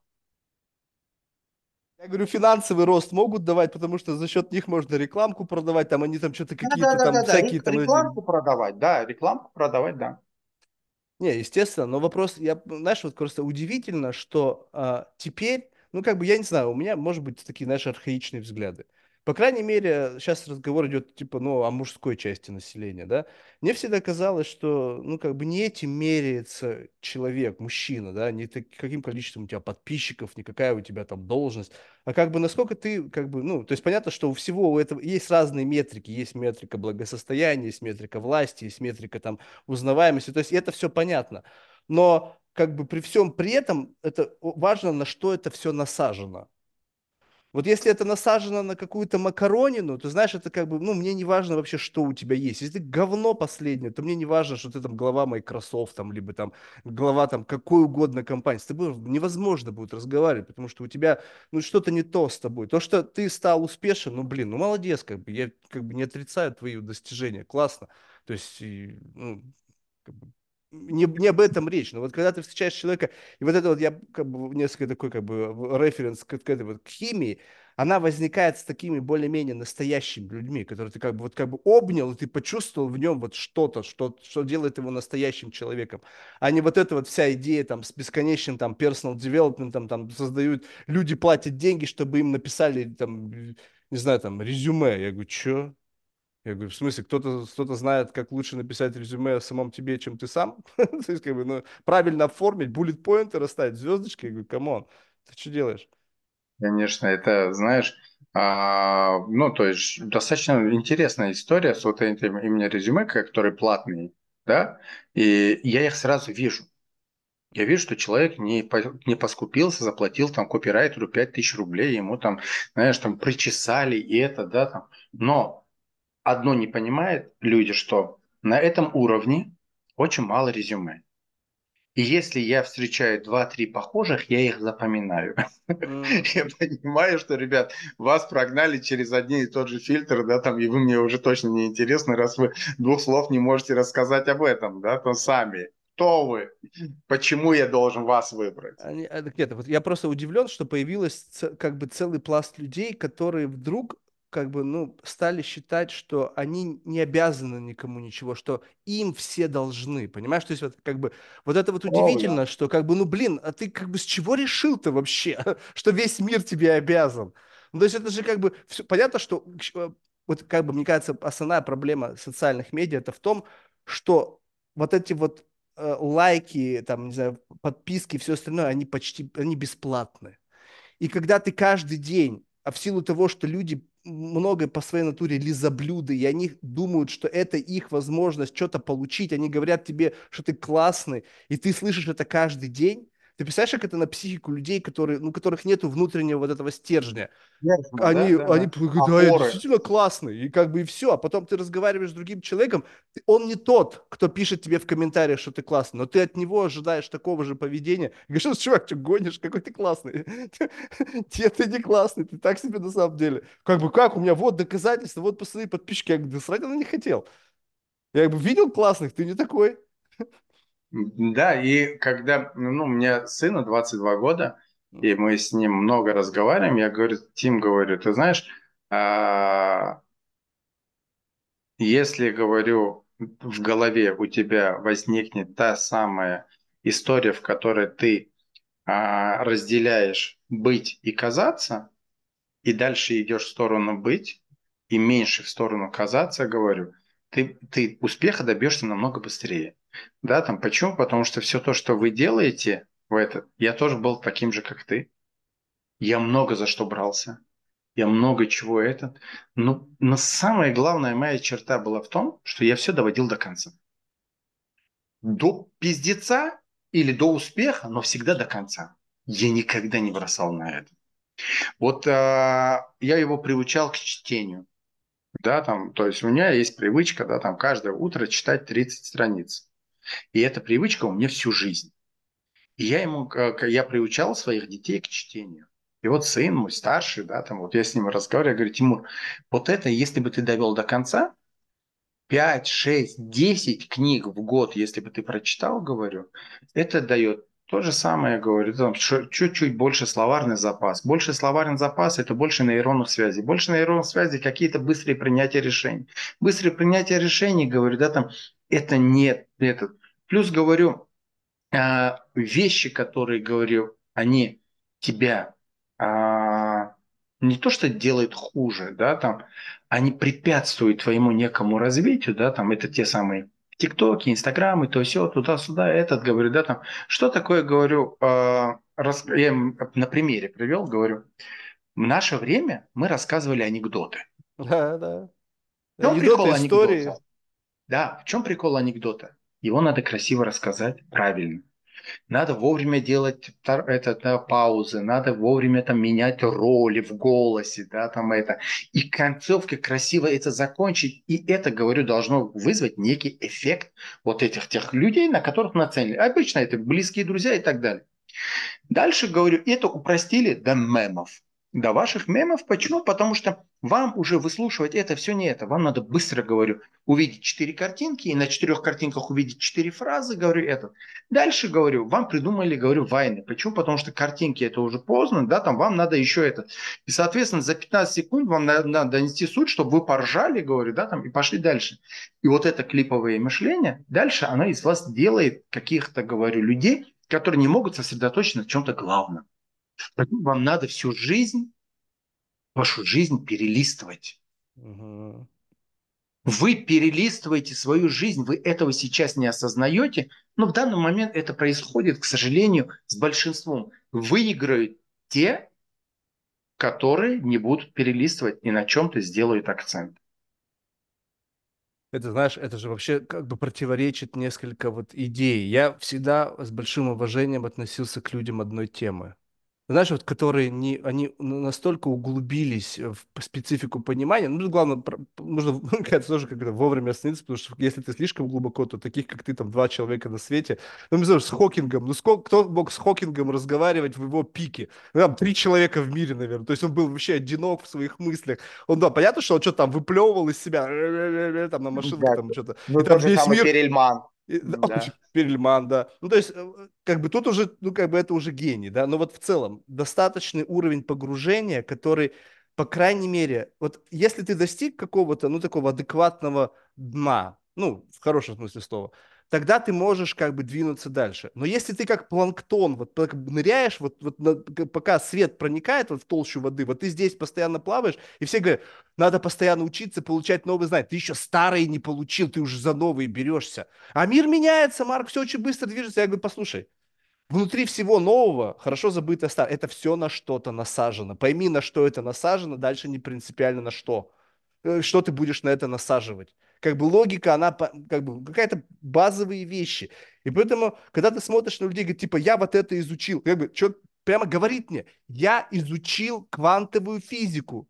Я говорю, как так получилось? Люди, я знаю, 40 лет этим занимаются, до сих пор не поняли, о чем идет речь. А ты изучил. Я изучала нейронауки. Я говорю, каким образом? Сидит передо мной девушка, блондинка с сиськами, с губами. Я изучала нейронауку. Что значит изучала нейронауку? Я видел людей, которые сдохли, изучая ее, и в конце своей жизни до сих пор не поняли ничего. А ты изучала и сейчас говоришь в позиции, что что, ты изучила? Как раз как бы звучит классно, но если ты не понимаешь, о чем идет речь. И поэтому выхватывать из контекста вот за счет этого удобного, такого сублимированного способа подачи информации, что-то сказали, какую-то легкую конструкцию вбросил, и у людей возникает ощущение, что они что-то знают. И вот когда ты встречаешься с человеком, который тут, тут, тут нахватался, у него сформи... сформировалось Верхов. ощущение, да-да-да, ощущение, что он что-то знает, и ты его спрашиваешь на этаж ниже, чем обычно. Они говорят, так, погодите, нет, э, типа, я тут так, об этом я так не думал, так не думала, я на эту тему не рефлексировал. Я говорю, какого тогда хера? Убери из своего шапки, своего профиля как эксперт. Не стыдись. Да, это, это правда, это то же самое, вот я говорю, это мои разговоры с детьми. Говорю, ребят, когда вы нахватались верхов, не говорите о том, что я это знаю. А, Да, там, я говорю, свои 40 с лишним лет я иду учиться, я иду учиться с позиции «не знаю». Даже если я это что-то прочитал про это, если я где-то на практике даже какие-то обрывки встречал, я все равно учиться иду с позиции «не знаю». Причем тогда я, у меня есть шанс Тогда есть чем, Усвоить. чему заполняться. Если ты наполнен Да. и говоришь, я все знаю, куда лить, она не, не вместится. Нельзя как бы наполнить я сосуд, говорю- который полон. Да, я говорю, усвоить, говорю, усвоить можно только тогда, когда ты говоришь, я не знаю. А вы, говорю, не успел папа рот открыть, вы уже все знаете, вы уже меня валите информацией. Я говорю, остановитесь. Вот. Но у меня вот а, трое детей, да, там вот младшая у меня, она слушатель, да, там она такое это, да, там она все, что я говорю, она все слушает, впитывает, она очень хорошо изучает это, она там Онегина там ц- целиком практически выучила, у нее очень хороший мозг, и, этот, и это мой ребенок, который постоянно находится в развитии. Шахматы, гитара, там это, все то, что Кто мне было... занимается? Кто- Жена? А? Жена Ну. все это курирует? Вот это Не, всё? не, не, не, не. Не-не-не, не то, что... А у меня дочке 12 лет, да, там, и она находит в себе активности, А, сама, записывает, Офигеть. записывается в эти кружки, я только получаю счета об оплате. То есть Да, сама ходит туда, ее, то есть, Да, да, да. а, нифига себе. Да. Удивительно, что Но- вот есть такая тяга. Да, да, да. У меня она говорит, да, там, пап говорит, да, там, я хочу изучить гитару, мне нужна гитара. Я говорю, как? Она говорит, онлайн. Я говорю, хорошо, я купил ей гитару. Пап говорит, да, там, я хочу, говорит, да, там, пойти изучать английский. Окей, да, там, сейчас мне там каждый день занимается репетитор, еще изучает английский. Да, там, папа, да, там, я- ей было 6 лет, она принесла домой флаер с улицы, говорит, у нас в районе открылась школа синхронного плавания. Фига себе. Она за пять лет вошла в двадцатку лучших синхронисток России. Она Мгм. очень крутая синхронистка. Офигеть, вот это вообще Да. не- нетривиальный выбор, согласись. Ты когда услышал это, Да, ты, ты сам-то Да, для офигел? меня это да, дочь точно синхронный плавание? Да. А это школа Маши Киселевой. Это та Ничего наша олимпийская, да, наша олимпийская чемпионка, да, там вот это ее школа. Вот, она еще у нас ве- ведет передачу «Слава и звено» в России. Вот, да, там, это ее школы, и моя дочь вошла, это, да, там, я только делал, потому что оплачивал и ездил с ней на турниры. Она очень крутая. То есть, если она за что-то берется, она доводит это до конца. Вот. Это Получи, черта. получила свои все разряды, э, юношеские эти, да, там, почти дошла до взрослого разряда. У нее сейчас а, первый юношеский, должен быть скоро третий там взрослый. И тут ее тренер эмигрировал в Америку. Новый тренер пришел, химия не состоялась, у меня дочь пришла, говорит, пап, я найду себе новое увлечение. Я говорю, какое? Она говорит, танцы. Сейчас она занимается танцами, вот эти новые, ну, вот эти современные корейские танцы. Она ходит Корейские? сейчас. Вот эти Она тебя поражает каждый раз. Сначала синхронного плавания в корейские танцы. Да, да, да. Я, я уже был на одних соревнованиях, да, там эти корейские танцы, да, там эти девочки, да, там с галстуками, с рубашечками этими какие-то. Это я такой, ну, ок, да, там, что, ну, хорошо, да, там. Не, ну она явно демонстрирует какую-то аутентичность. У нас в детстве типа либо футбол, либо хоккей, либо дзюдо, либо бокс. Что еще было? Все, по-моему. Ну, то есть так вот, чтобы Да, да. кто-то говорил. Что еще было? Ну, не, ну карате когда-то появилось, но это всегда считали чудаками. Вот, а так вот, чтобы кто-то пришел и сказал, слушай, я Ну. занимаюсь, блин, там, не знаю, синхронным плаванием. Я говорю, чем?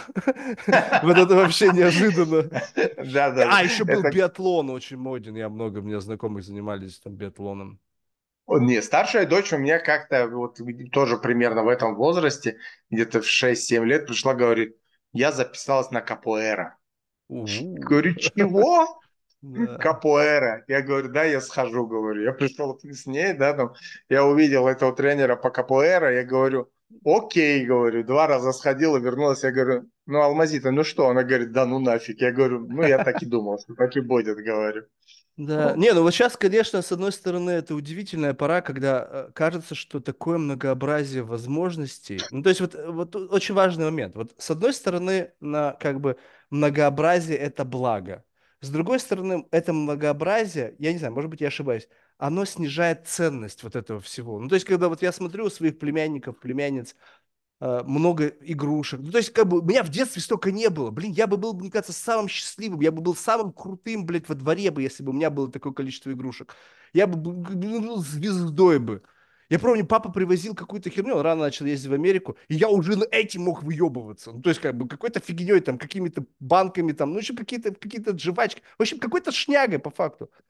И им ничего не интересно. Вот ничего. Он говорит, мне скучно, мне нечем заняться. Я говорю, в смысле тебе нечем? Я говорю, охренеть, у тебя все есть.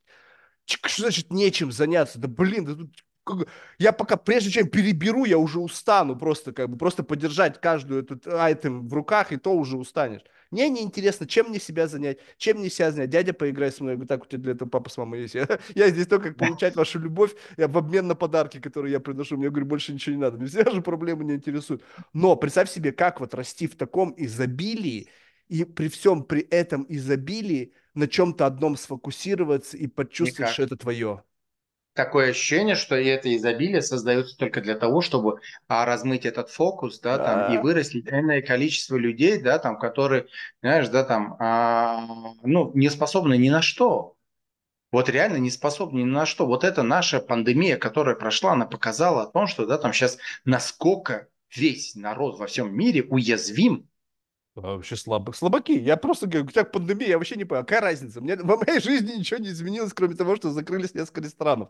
Я говорю, похер вообще. Ну, то есть, ну что, ну да, ну какая-то шняга. Уяз... Уязвим.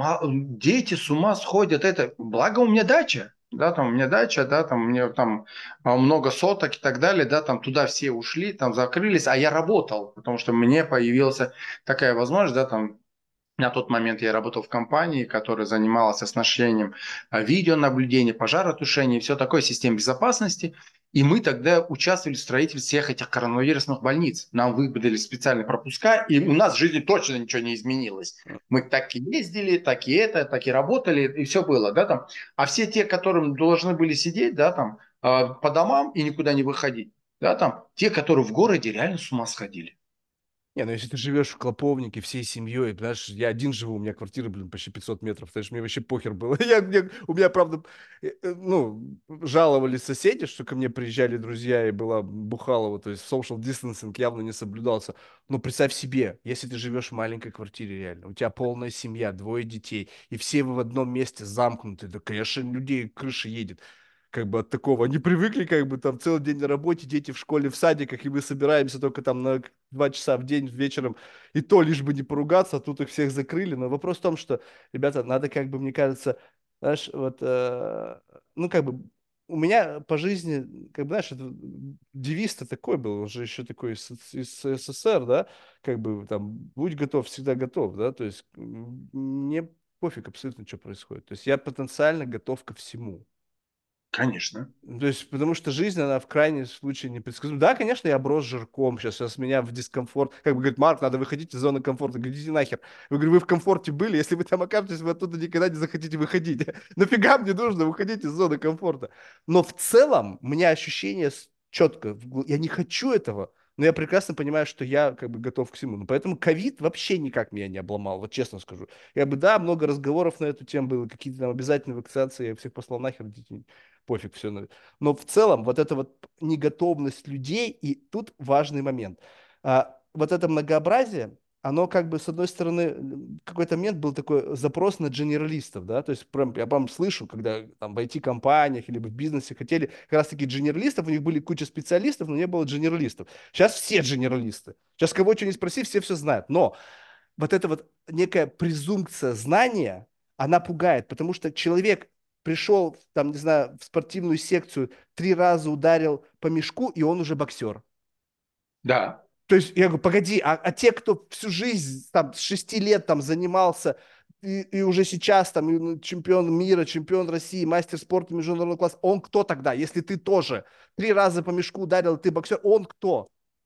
Люди забывают. Я прочитал там три статьи про квантовую физику, я теперь квантовый там физик или квантовый психолог. Вы что, охренели? Нет. Ты никто. Сыну, сыну было 9 лет, и тогда мы пришли там что-то покупать ему этот роликовые коньки, и в этот же момент он такой в руках держал футбольный мяч, да, там он говорит, а можно еще футбольный мяч? Я говорю, да бери. Говорю, ну, взял футбольный мяч кожаный, и мы выходим. Вечером он погонял, во дворе этот мяч. Э, на следующий день мы едем э, за его мамой, его мать была беременна там э, сестренкой, забирать ее едем. И мы едем, и вдруг он заявляет, надо, говорит, команду собирать, говорит. Я говорю, да, говорю, сын, говорю, это важно, говорю, тебя теперь есть мяч, можно, говорю, это команду собирать, говорю, да, там, а если будете долго тренироваться, можно, говорю, вырасти так, как мы сейчас до сих пор играем, говорю, это. Он говорит, да, мне надо их еще тренировать, и я такой, чего, блин? То есть он уже только мяч купил, но уже тренировать Я вчера мяч купил, говорю, ты сегодня уже тренер, говорю, Тимур. Курс записывать пора. Да, я говорю, Тим, говорю, родной, ты понимаешь о том, что, говорю, вот эти футболисты, мы с тобой на матчи ходим, да, там, они с одной они точки... Живут там, живут. Да, они с одной точки делают в день по 600, 700, 800 ударов, говорю. Они, говорю, вот до сих пор вокруг этих треугольников бегают, говорю. И этот навык доводит до автоматизма. Почему? Потому что хотят на этом зарабатывать деньги. Ты вчера купил мяч, сегодня ты будешь тренировать людей. О чем ты думаешь? Он мне такой говорит, ну да, команда слабовата во дворе. Я говорю, Тимур, ты не слышишь меня? Ты что говоришь? Потом мы с ним долго-долго разговаривали, и в конце концов я не выдержал, говорю, слушай, если выпустить там тебя и там и Вагнера Лава на поле, кто из вас футболист? Он говорит, ну для того, чтобы понять, надо нас выпустить. И я такой, все, говорю, больше не хочу с тобой ничего говорить. Много лет спустя он вспоминал этот разговор, ржал, говорит, блин, я такой, говорю, ты шлепок был. Я говорю, да, сын, говорю. Не, ну понимаешь, вот хорошо, что вот он это сейчас видит. Многие до сих пор этого не видят. И ты разговариваешь да. с взрослыми людьми, ну, то есть как бы они не то чтобы не образованные, они ну, вполне себе образованные, наверное, очень талантливые, но они находятся в таком как бы каком-то, знаешь, странном заблуждении о себе и о том, и как бы, а, а в силу того, что сейчас очень простая логика. Рядом, ну, то есть это всегда так было. Впереди идущий, рядом идущий, позади идущий. И мы, раньше всегда было так, что учили те, кто далеко впереди. Ну, то есть, как бы, вот там 100 шагов впереди, там 200 шагов впереди, 1000 шагов впереди, а у них было достаточное основание, и, скорее всего, их просили, помоги. А сейчас ты достаточно можешь быть на один шаг впереди, купить футбольный мяч для того, чтобы учить футболу тех, у кого этого футбольного мяча еще нет. Да. Все. Вот это быть вот... экспертом, экспертом экспертов. Да, да эксперт экспертов. Вот Наставник эти наставников. Да, да, да, да, да, да. За, заставки читаешь это, говоришь, я наставник наставников или эксперт экспертов. Научу там этому, научу тому. Да, там по этот, я вчера э, тоже э, ржал с ролика, да, там, когда говорит, я на учебу потратил 50 миллионов. Я говорю, эти деньги выброшены зря, потому что на тебя это никак не повлияло. Я говорю, 50 миллионов, да, там э, год обучения в Гарварде, да, там год обучения в Гарварде, да, там стоит там 150, там 200 тысяч, да, там доллар, да, окей, да, там 200 тысяч, да, там хорошо, 50 миллионов ты потратил, это 4 года обучения в Гарварде, ты реально 4 года отучился в Гарварде, а нет, он только в прошлом году столько потратил, а в этом году собирается еще. Чему ты учишься? Кому ты эти деньги платишь? Не, ну если как бы, если Буратино вспоминать, то как бы Cracks Backs Facts, закапываем да. монетку вот сюда и ждем, пока вырастет дерево. Я такое хотел бы тоже таким преподавателем быть. Не, Смотри, у меня здесь совесть. очень просто... То есть Тебе бы я... совесть позволила, Марк? О, у меня нет совести, ты же сам говорил. Нет, я без совести, я просто, я просто не умею. Я, я, не, я не знаю, что надо говорить, чтобы кого-то впарить курсом за, за 10 миллионов. Ну, блин, я не знаю, что это в рублях. Ну, скажем, я не знаю, как впарить людям какой-то свой... Я вас чему-то научу, заплатите мне 100 кей там, баксов. Ну, как бы Я сам ничего не умею. Ну, как бы, может быть, если бы я что-то умел, я бы что-то придумал. Но в целом у меня здесь не вопрос к совести. Совесть пофиг, я за любой отъем денег у населения. Это твоя жизнь, твоя ответственность, твоя совесть. Повезет, молодец, не повезет, уйдешь в тюрьму, не повезет, еще убьют.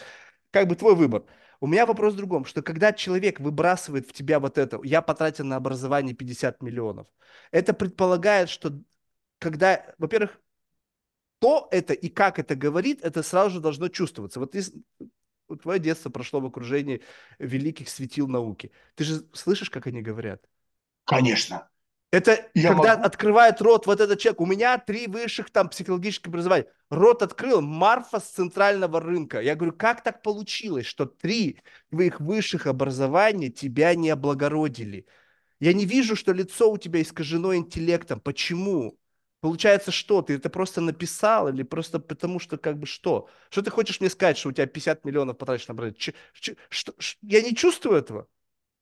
Марк, если бы ты знал, какой пиздец происходит в России с точки зрения того, что каждый день мастер-майнды, каждый, вот, каждый день мы собрались с девчонками на мастер-майнд. Сегодня собрал вот столько-то людей, у меня было столько-то слушателей, столько-то этих курсов продал на этот. И, понимаешь, вот кому бы из российских, скажем, даже это не лидеры мнения, да, там просто, да, там ленту листаешь и видишь, да, там мастер-майнд в таком-то кафе, мастер-майнд это, бизнес-завтрак на бизнес-завтраке.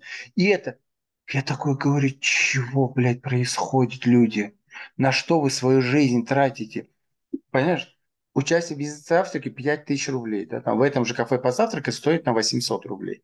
То есть ты 4 200 да, там, отдал человеку за то, что да, там посидел, послушал какую-то глупость. Да, там, или меня как Раньше для этого очень... просто мы встречались в кафе и слушали глупости бесплатно. Никто за это не да. чарджил. Представь себе, себе. Да. Марк, идем в кафе, но так и там вход со всех по пятерке, чтобы потрещать. Я говорю, да вы что, охренели? Да, да. Вот. И мне э, чело, ну, очень, очень близкий друг пригласил, говорит, слушай, меня на бизнес-завтрак э, э, этот пригласили, не хочу туда одна идти, пойдем со мной. Я говорю, окей. Мы приходим туда, и там а, одна девчонка рассказывала про инвестиции. Про инвестиции в фонду, об инвестиции в крипту и так далее. Это. Я инвестирую много лет, но я нигде об этом не кричу. И я такой слушаю и чувствую, что она несет чушь. Она симпатичная? А я такой задаю вопрос, я говорю, извини, говорю, да, там, за мою финансовую, говорю, неграмотность, говорю, но то, что ты сейчас рассказываешь про плечи X100, X75, про скальпинг и все такое, говорю, но сначала надо начать с финансовой грамотности, Потом дальше говорю, пойти, говорю, обучиться, говорю, азам, говорю, хотя бы спотовой торговле, говорю. А потом, говорю, пойти, говорю, в трейдинг, говорю. И начать с плеч X1, X2, говорю. Лучше вообще не трогать плечи.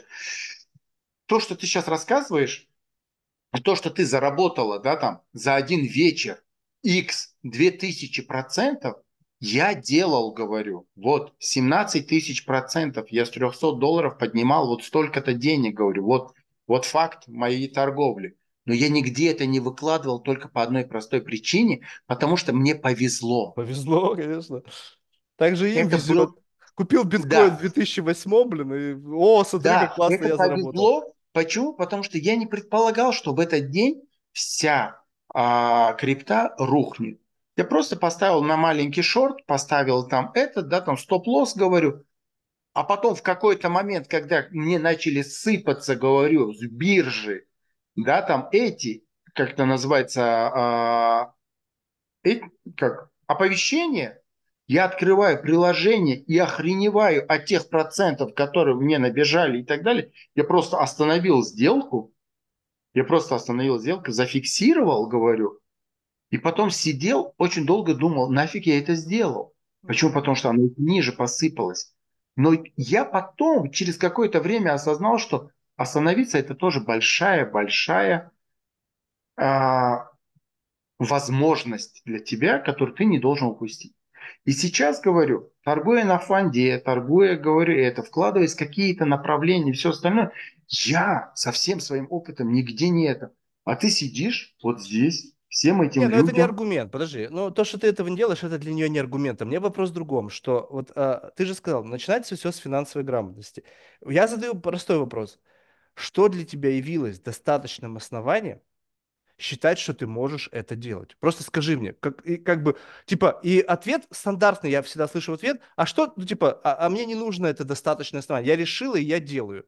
Я говорю, вы знаешь, вот как бы, когда ты делаешь что-то, что не влияет на других, это твоя полностью как бы ситуация. Но когда ты чему-то как бы адвайзишь, что вообще в принципе незаконно. Любая финансовая как бы адвайзинг, ну, я не знаю, в России, наверное, нет, да, но в Америке нельзя быть финансовым консультантом, без, не имея соответствующей аккредитации. Ну, то есть нельзя этого делать, потому что за этим стоят люди. И здесь возникает вопрос, что очень все просто. И где твой интерес? Ну, то есть чем смысл? Ты продаешь бизнес-завтраки, и ты с этого зарабатываешь, и это твой интерес. Неважно, что ты будешь там рассказывать о том, что у тебя там сиськи классные, там крипта или еще что-то. Либо же ты заинтересована в том, чтобы кто-то, кто вот случайно, ладно, ты более-менее там все это понимаешь, а кто-то пришел, там он помидорами торговал, блин, у него там 100 миллионов вагонами там ходят эти помидоры. И он такой, так, я крипта, мне тоже нужно что-то делать. И вот и еще девочка симпатичная, они, как правило, все такие, знаешь, как бы ухоженные. Вот. И он вложился, ей в этом интерес. Я говорю, ты что заинтересована в чем? Привлечь чужие деньги, как-то припутать, свою жопу присутствовать. То есть расскажи мне, где твой бенефит основной от того, что ты это делаешь? И тут начинается, ой, тут это не то, тут это не это, тут это не то. Я говорю, так, я говорю, я не собираюсь ничего это обсуждать, пока я не понимаю конкретный бенефит. На чем ты зарабатываешь? Скажи мне, на чем ты зарабатываешь, дальше я подумаю. Все эти истории мне не важно. Я могу вам кого угодно послушать сейчас, благо есть люди посерьезнее тебя. Вам, пожалуйста, что угодно. Майкл Сейлор. У него открытый институт туда. Приходи и учись бесплатно, чему хочешь. Он сам куча лекций записывает, книги пишет. Человек, который, блин, реально заработал на этом гигантские деньги. Какой смысл не слушать тебя? Это все, как бы, вот, из первых уст можно услышать. Я тоже кому, кому говорю, что, ребят, говорю, просто зайти в YouTube и посмотреть, говорю, по количеству просмотров, количеству, говорю, отзывов, количеству комментариев и так далее. Любую лекцию найти можно. Любую лекцию сейчас практически найти можно, говорю. Зачем вы приходите и и нее главное это, да, там, она начала с того, что, ребят, да, там, вот два года назад я жила в Волгограде, сейчас я живу в Москва-Сити. Ну, это стандартная и вот, схема, что? Да, посмотрите, чего я добилась, все такое. Я такой, ну, круто говорю. У меня офис тоже в Москва-Сити. Я сижу сейчас в Москва-Сити, разговариваю с Марком в Москва-Сити, но я это сделал вынужденно. Почему? Потому что весь мой клиент, он региональный. Они приходят, и их гонять по всей Москве, да, там, тут встретимся, там встретимся, этот, неудобно. А он, ну, эти офисы в Сити, они так дорого стоят. Они стоят так же, как и на окраинах Москвы. Но зато, если скажешь кому-то, да, там, приезжай в Сити, ему понятно, куда ехать. Тут четыре станции метро ну, сходятся, ну, четыре ветки, они сходятся вот здесь у нас в Сити. В какой бы стороны России он не приехал, он быстро может добраться до Москвы-Сити. Вплоть до того, что отсюда можно напрямую выехать до аэропорта Шереметьево. Mm. Да, там, поэтому это удобно. Для меня это удобство. Ну, я просто, я, не, я еще раз говорю, что я, я за любой отъем денег у населения. Если ты молодец, научилась зарабатывать, пожалуйста, ну ты должна, как бы, знаешь, вот, ну, а, это как, знаешь, знаю, был ты в таких ситуациях или нет, наверное, был, но вот когда был какой-то, знаешь, такой внутренний, как бы, ну, а, внутреннее уважение. То есть приходили люди какие-то, допустим, ты приходишь в какую-то компанию, и там, ну, условно, знаешь, такие там мошенники того времени профессиональные но они не будут так себя вести с людьми, потому что они понимают, что это как бы ну, это не их целевая аудитория. Ну, как бы, знаешь, вот, ну, я имею в виду, что э, рыбак рыбака видит издалека. Я не буду Конечно. рыбака, будучи сам рыбаком, учить, как ловить рыбу, это смешно. Но в силу ну, того, да. что ты не видишь во мне рыбака, говорит мне о том, что ты не рыбак как бы, ну, то есть вот, потому что иначе ты бы не стал так со мной вести себя, потому что я-то на этом собаку сажал, я столько людей э, на всякие темы прикатывал, там, хлебобулочный завод, там, блин, хлебо, там, мясокомбинат, давай, давай, я столько вот этого булшита в свое время выслушивался, что как бы вот эти вот истории все там overnight success, я как бы, тормози. Ничего не видно, что ли, что это нельзя так просто делать? И вот когда люди всем подряд одну и ту же телегу заряжают, я говорю, так, ребята, что-то тут не то. Ну, то есть получается так, что абсолютно потеряли нюх. Вот как это может? Ну, нельзя так себя вести со всеми. А в силу того, что привыкли, что через социальные медиа ты непонятно какую аудиторию покрываешь, ну, потому что там все.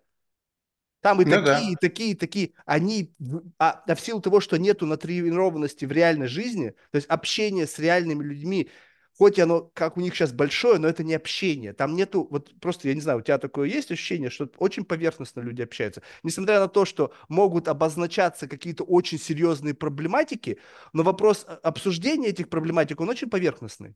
Ну, то есть, как бы вот на уровне там какого-то мнения общественных, там еще, не знаю, какой-то злободневности близости вот это вот ощущение как бы такого, знаешь, как бы, ну, такого, что мы прямо реально по дну идем, когда это неприятно, может быть, когда это прямо откровенно очень, когда это на грани фола. Такого нет, потому что это токсично, это сразу же там, не знаю, какая-то история. И поэтому навыка этого нету. Как ты этот навык получишь, если ты не чувствуешь людей?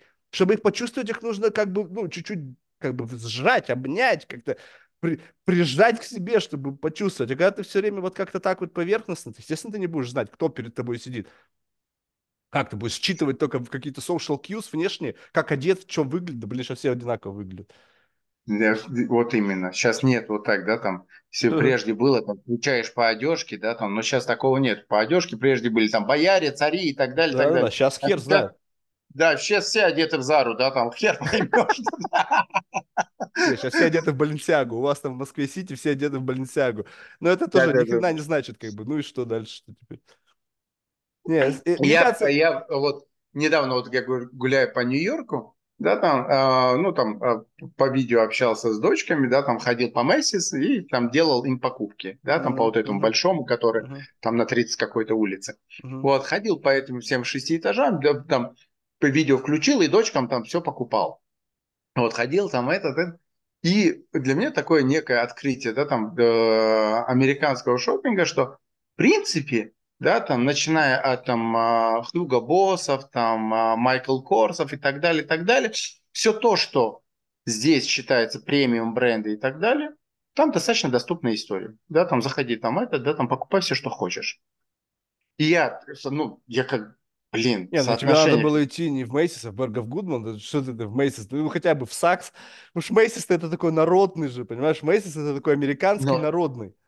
Да, ну я и в народный и ходил, потому что меня в народный повел мой племянник. А-а-а. Да, там он говорит, да, он говорит, вот давайте в Мэйсис пойдем, да, там мы все ваши потребности закроем. Что надо, да, я говорю, ну девчонкам говорю, да, там подарки, mm-hmm. говорю, пацану говорю, да, там, ну этот, я такой смотрю в этом Мэйсисе там и отдел там и Хьюго Босс, да, там и этот, и Майкл Корс, и это, я говорю, слушай, у нас в России это все продается как премиум бренды, а здесь какая-то народная фигня, говорю, да, там что что происходит. Вот. А мне племянник говорит, да, это... А они там с 15 -го года живут, с моим, ну, то мой брат эмигрировал в Америку в 15 году. Вот. Я говорю, да, говорю, для меня это первый шопинг в Америке. Я, ну, реально, ну, действительно, есть такое удивление. И я тут, оттуда, ну, а, ходил, посмотрел, посмотрел на цены, посмотрел на отношения людей, посмотрел на отношения людей к шопингу и очень был сильно удивлен. Здесь, в России, есть некое отличие, то, что да, там, здесь не покупают так одежду. Я просто удивлялся там, что там каждый день, хоть в будни я пойду, хоть в выходные, постоянно толпы народа в магазинах. Туристов очень много. Ну, Здесь только выходные. Миллионы людей посещают э, Манхэттен. Ну да. Понятно, да, что да, туристов это тоже есть, да. Там да. вопрос, вопрос немножко не в том, что, понимаешь, потребление, вот тут очень специфическая разница. То есть есть средний класс, ну, как бы условно, допустим, давай присмотрим, что он есть как бы условно везде. А средний класс в Америке не интернет-прослойка среднего класса, а люди, которые могут зарабатывать там, ну, не знаю, семья там, household, ну, не знаю, там, 500 тысяч, там, ну, там, до миллиона в год, да, они могут зарабатывать. У них там 40% входит на налоги, ипотека, там то-то, то-то, то-то, у них как бы на кармане-то кэша-то остается не так много, и то они там эти кэш пытаются там как-то положить там на какие-то там 401k, там какие-то еще инвестиции, чтобы как-то более-менее. Особо, особо денег нет. И богатство, реально богатые люди, это 100 миллионов и как бы выше. Это вот как бы туда уходит. Так вот, ты когда общаешься с людьми, как бы по-настоящему богатыми, и ты понимаешь, какой у них образ жизни, какой у них масштаб вообще, вот трат, и что является демонстрацией их богатства. Это не шмотки. Шмотки это просто как бы, ну, то есть о чем вообще идет речь? Этим ты не пока... Ну, то есть одно дело, ты, конечно, пришел там, не знаю, на Мэтт Гала, и у тебя там 20 карат бриллиант на твоей бабы висит, тогда как бы понятно, ну, неважно, сколько стоит ее платье, ну, где-то колье стоит блин, 30 миллионов. Ну, то есть вот это, но, и, но почему-то в России забывают. И вот когда я смотрю, что вот эта демонстрация, вот эта вся инфо-цыганского богатства, они показывают то, что богатство не демонстрирует.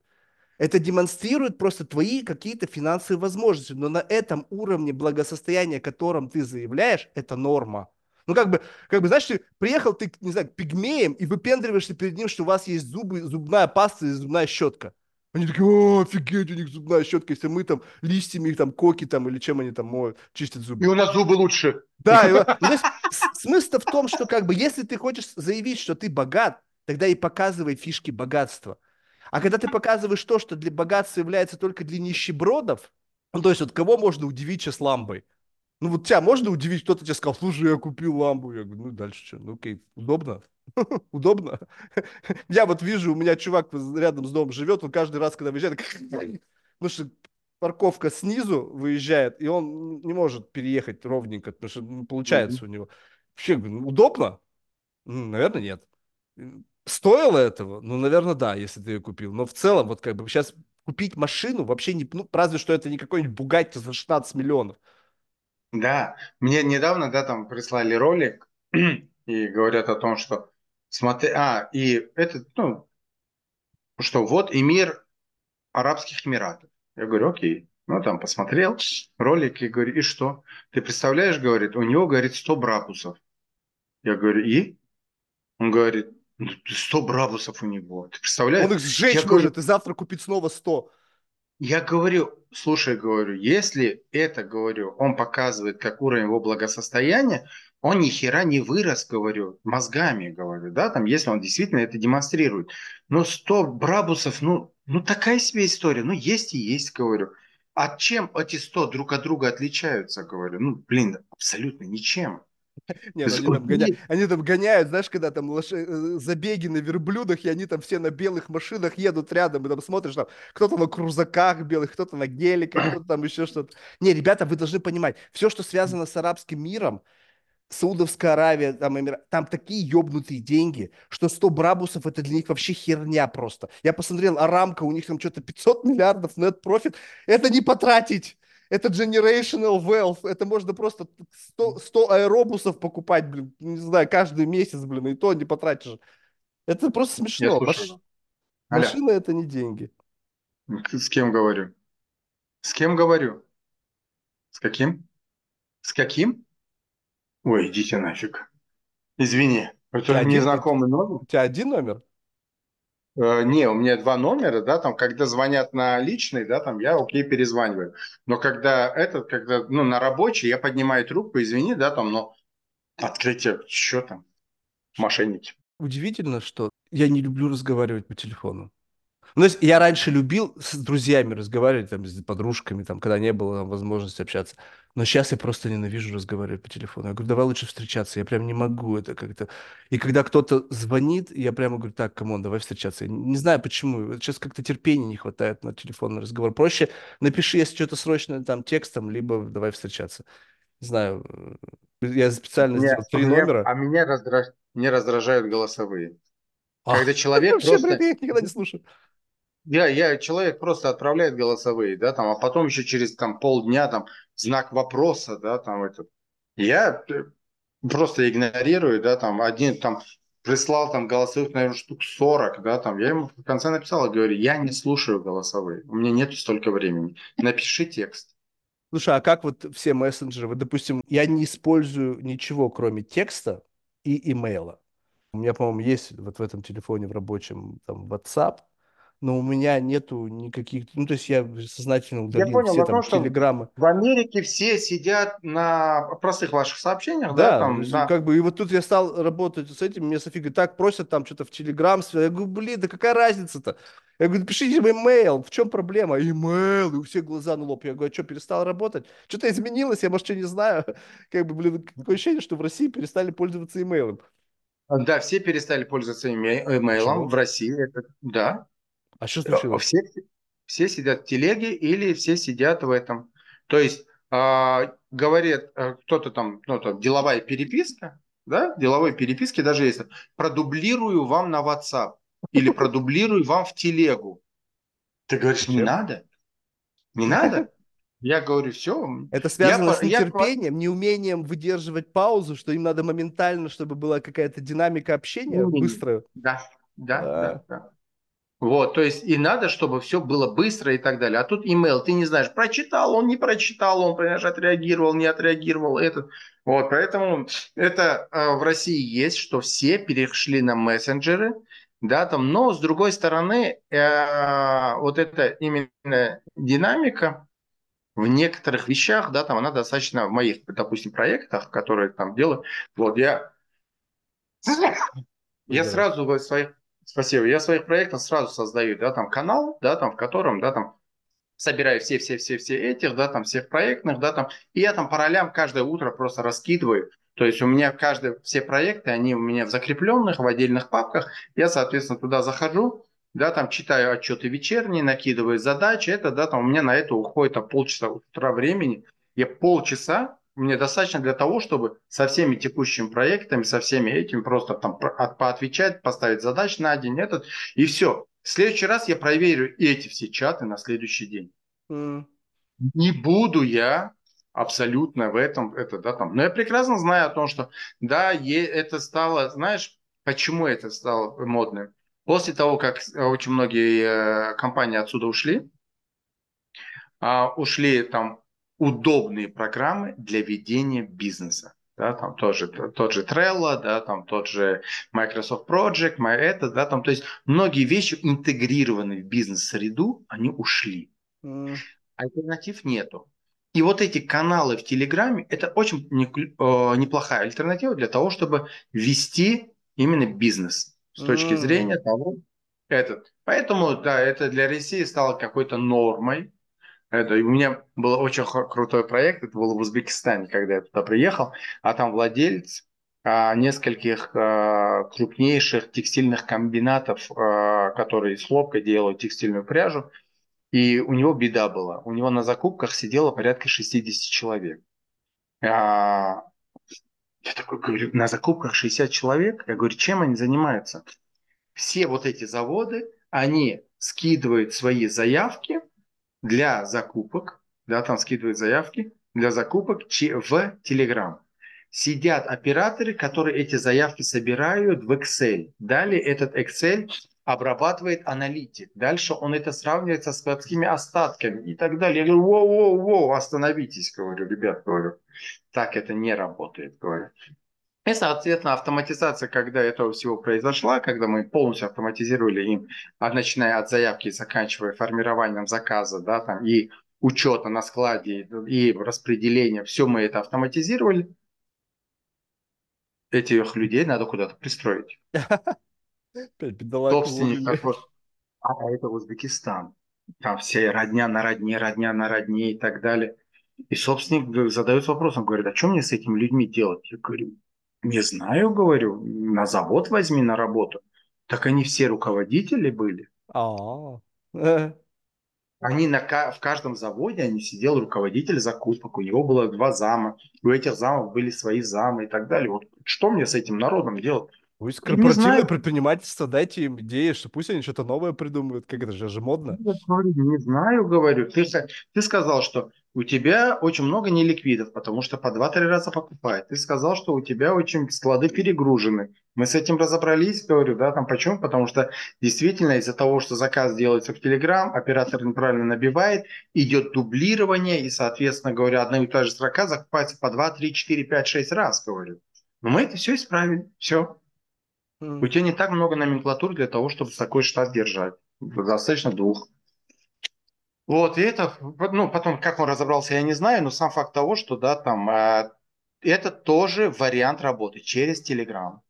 Да, там и люди так работают сейчас.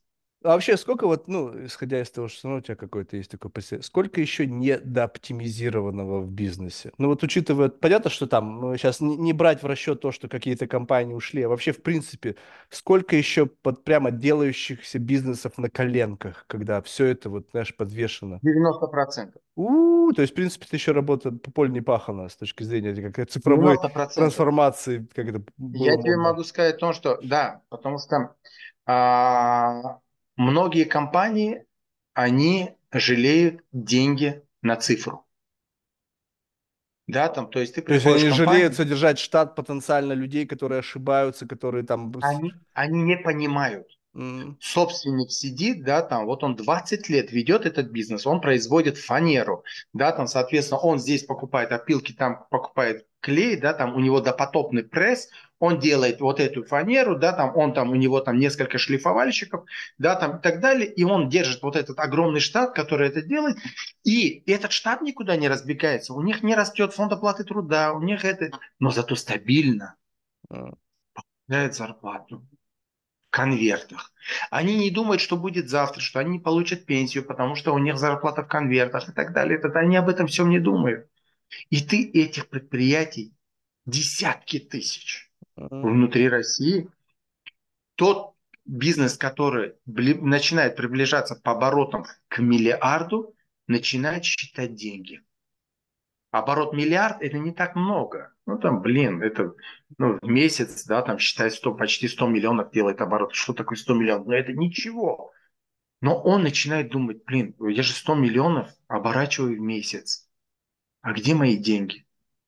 Почему я до сих пор, да, там заказываю кейтеринг, да, там за 300 рублей обедаю? У меня же такие огромные обороты. Понимаешь? Почему я не живу в этом? Или как один из собственников говорил, я не могу на даче уже 6 лет поставить двери. Бедолага. 6 лет без дверей живет, понимаешь, да, там. Я говорю, почему? Он говорит, денег не хватает. А у него обороты миллиардные. Я говорю, давай посчитаем твои деньги. И он когда на одной из конференций он говорит, Вон я поставил дверь. Я, я, я смеялся, я говорю, слушай, я говорю, ну, это высокий уровень. То есть высокий. неэффективность ведения бизнеса это по-прежнему очень большая проблема, да, с точки зрения? Очень огромная большая, огромная проблема в России. Почему? Потому что все привыкли зарабатывать здесь и сейчас. Компания там ставит там эти, да, там кондиционеры, холодильники, ну то есть вот эти, да, там системы кондиционирования, системы, вытяжные системы ставят. У них блин, несколько миллиардов оборот, и это ты приходишь туда, а там до сих пор киянками вот эти все системы строят, эти, да, там, то есть они сначала собирают на заводе, потом это разбирают, приходят снова собирать, то есть проектирования цифрового нету, чтобы это все просто изготовить и сразу прийти монтировать.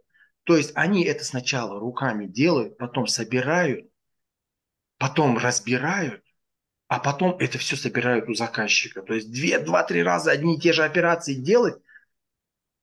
Смотришь, говоришь, как вы выросли до таких размеров? Угу. Это же невозможно. А потом смотришь, да, там, сколько кредитов на них висит, да, там, как собственник сводит с концы концами, да, там, этими кредитами, эти кредиты закрывать. У меня у моего предприятия один счет в одном банке но я ни одного не видел другого предприятия, в котором было бы так же, потому что там по 10-12 юридических лиц открыто, да, там по, по, у каждого юридического лица по 2-3 счета в разных банках. Из одного банка у меня 17 переход... лет одна компания. И один счет, и, и ну, вообще, нет, у меня несколько счетов, потому что у нас есть европейские расчеты, есть, ну, то есть как бы в Британии, то есть это просто в разных юрисдикциях да, счета. И вот они переливают деньги из счета в счет, из счета в счет, из счета в счет, показывают обороты, берут кредиты, а потом из одного банка в другой перегоняют, перекрывают вот эти лимиты э, этих беспроцентных периодов. О! То есть большую часть вот этого всего делают финансисты, бухгалтера для того, чтобы собственник знал, что у него есть какая-то возможность воспользоваться какими-то длинными деньгами в каком-то промежутке времени. Вот так растет бизнес в России.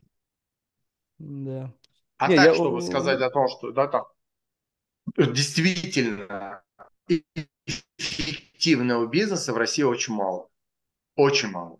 Я всегда, как бы, знаешь, почему, допустим, ну, э, как бы, когда смотришь, э, ну, возможно, это и есть часть проблемы, когда ты смотришь вот так вот на какие-то бизнес-процессы видишь, как все сложно. Ну, то есть какой-то там, вот, посмотри, я просто бываю там у своих знакомых в гостях, там приходишь, ну, здание целое, я говорю, так, охренеть, у тебя что, все тебя, с тобой работают? Говорю, да, ну, там на одном этаже эти, на другом этаже эти, я говорю, ёбнуться можно, как вообще, что вы делаете? До хрена столько людей. И когда это там какие-то нереальные обороты, потом такой, а, вот почему. Ну, то есть у тебя вот это все, и вот это все люди и тебе позволяют делать ровно то, что ты делаешь. Я люблю бизнесы, когда мало людей, сверхвысокая маржинальность. Ну, то есть, как бы не было, чтобы вот этого, знаешь, как бы надо перелопачивать тонны руды, чтобы заработать там 0,1% маржинальность. И у тебя очень понятная модель такого, знаешь, как бы ремесла. Понятно, что это плохо масштабируется, но, по крайней мере, ремесло нельзя украсть. Ну, то есть, как бы, когда что-то, любые сейчас эти инновационные бизнесы, что бы ни сделали, это как о, прикольную тема делает Петя, давайте тоже запилим. Раз и запилили. И теперь уже два вас, потом три вас, четыре вас, пять вас. В конечном итоге понятно, что там кто сильнее, тот и выжил. Но попробуй, вот, не знаю, войти в бизнес там Страдивари скрипкнуть, понятно, что это история из прошлого, но тем не менее, да, вот когда вот какое-то ремесло, которое требует вот какого-то навыка твоего, который, ну, ты, хоть и смотришь ты то, что я делал, но у тебя как бы руки из жопы. Что бы ты там ни делал, у тебя все будут расти руки из жопы. У тебя нету ни терпения, ни желания. Почему, допустим, я, у меня супер нетехнологичный бизнес. Ну, то есть абсолютно все как бы у нас э, дистрибьюция цифрового контента, но чтобы ты знал, я даже MailChimp не использую. У нас сидят люди и руками отправляют имейлы. Ну, есть, как бы там, дорогой Уоррен Баффет, там, отправить, там, дорогой Джефф Безос, отправить. Нету даже вот в этом автоматизации. Но только за счет того, что нет автоматизации, это работает, потому что ты с каждым разговариваешь, ну, как бы с каждым человеком. Не просто пульнул какое-то говно всем там на миллион человек, а ты с каждым ведешь такой иногда очень долго монолог, да, но иногда они отвечают. Вот, и поэтому... Ну, есть очень, да, э, то, что очень крутой сказал, да, а, была одна, был один очень хороший проект у меня, когда собственник сидел, он говорил, ну, допустим, кто-нибудь рейдернет мой бизнес. Он рейдернет, что он заберет? Он заберет мой склад, говорит. Он зайдет на склад и увидит херовую кучу микросхем другого, третьего, десятого, все такое туда-сюда, говорит, и все. Ну, окей, я потеряю, говорит, на этом, говорит, остатки, которые у меня были на складе. Но моих людей, которые из этого всего могут делать продукт, могут продавать этот продукт, могут его эти, он не сможет. Компания 32 миллиарда у них оборот, да, там это был там 4 года назад. Они крупнейшая компания в России, да, там по своим этим. Но он говорит, меня, говорит, уже пару раз так кидали. Но каждый раз потом, говорит, я находил, говорит, в разных досках объявлений, говорит, свои складские остатки и ржал. А что, дальше-то что? Окей, вы меня рейдернули. Дальше что вы с этим собираетесь делать? Ничего. Это вот то, что ты правильно сказал о том, что да, там, до тех пор, пока тебя э, приходили нам ребята с Microsoft, они пришли, это было за, на заре Ламоды, они пришли такие, и, и они нам рассказывали, ребята, ничего нового нету, у вас fashion-бизнес, не бойтесь заимствовать. Это ребята с Microsoft были. И они говорят, вот посмотрите, вот магазин Apple в Нью-Йорке, вот магазин Microsoft в Нью-Йорке. Мы посмотрели, что у них эффективная модель, мы сделали в таком же формате магазины. Мы всего лишь что сделали, позаимствовали их идею. И он говорит, видите, да, там из двух картинок, чем, чем они отличаются? И кто-то там из нашего менеджмента Ламодовского крикнул, говорит, количеством людей внутри магазина. Так оно и есть. Да, да, да. То есть они заимствовали, как выглядеть должны магазины офлайн, да, там. Но, блин, количество людей вы же не сможете нагнать таким образом. Я вот об этом говорю, понимаешь, вот тебе, вот, как бы люди не совсем понимают, что такое ремесло. То есть ремесло это не означает, что ты краснодеревщик, либо там ювелир, хотя вот у меня недавно был парень ювелир, знаешь, блин, душевный человек. Вот давно не было такого ощущения, знаешь, вот он делает что-то руками. У меня всегда какое-то уважение к людям, которые делают что-то руками, знаешь, вот как бы вот, потому что этого не было, и раз это появилось. Вот это все словоблудие, знаешь, сервис, там, САСы, все вот это, да, там тоже польза, тоже как бы спасибо, ребята, логистика взять та же, извините меня, коробка из пункта А приехала в пункт Б. Я когда смотрю Amazon, я делаю заказ, мне на следующий день привезают коробку, я просто как, как это вообще возможно? Ну, как это вот откуда-то там где-то собралось, как там упаковалось, потом как-то... Это же сумасшедший дом, я смотрю, как вы, ребята, это делаете? Как бы большое уважение. Но вот в этом идея, что если ты хороший, у тебя есть какое-то вот умение, ремесло, будь это логистика, будь это что-то, и ты в этом ремесленник, становись в этом лучше. Потому что что бы ни было, ну, то есть одно дело, конечно, сейчас скажут, вот, Марк, на рынок приходят новые технологии, они вымещают людей и так далее. Я говорю, ну окей, так ты сделаешь, делаешь что-то, как бы, ну тебе просто не повезло, чувак, если ты как бы нашел свое ремесло в том, что будет завтра замещено роботом. Есть вещи, которые не заместятся никогда. Ну, то есть, как бы, ну, сложно себе а знаешь, или, заместятся в далеком будущем. А знаешь, в чем мотива- э, серия того, что, что меня мотивировало? Mm-hmm. Я, это тоже мой пример, который я сыну привожу. Я говорю, Тимур, говорю, я, э, я живу в России, это был мой выбор, я переехал с Таджикистана в Россию, я живу здесь много лет, я могу тебе сказать, что когда я прихожу куда-то на собеседование, и при равных входных данных между Ивановым и Алихаджаевым выберут Иванова, потому что мы живем в России. Соответственно, для того, чтобы выбрали Алихаджаева, я должен быть x10 к Иванову. А если я не буду x10, что вот потенциальный работодатель не будет понимать о том, что он за деньги Иванова купит 10 раз лучше, но Алихаджаева, он меня не выберет.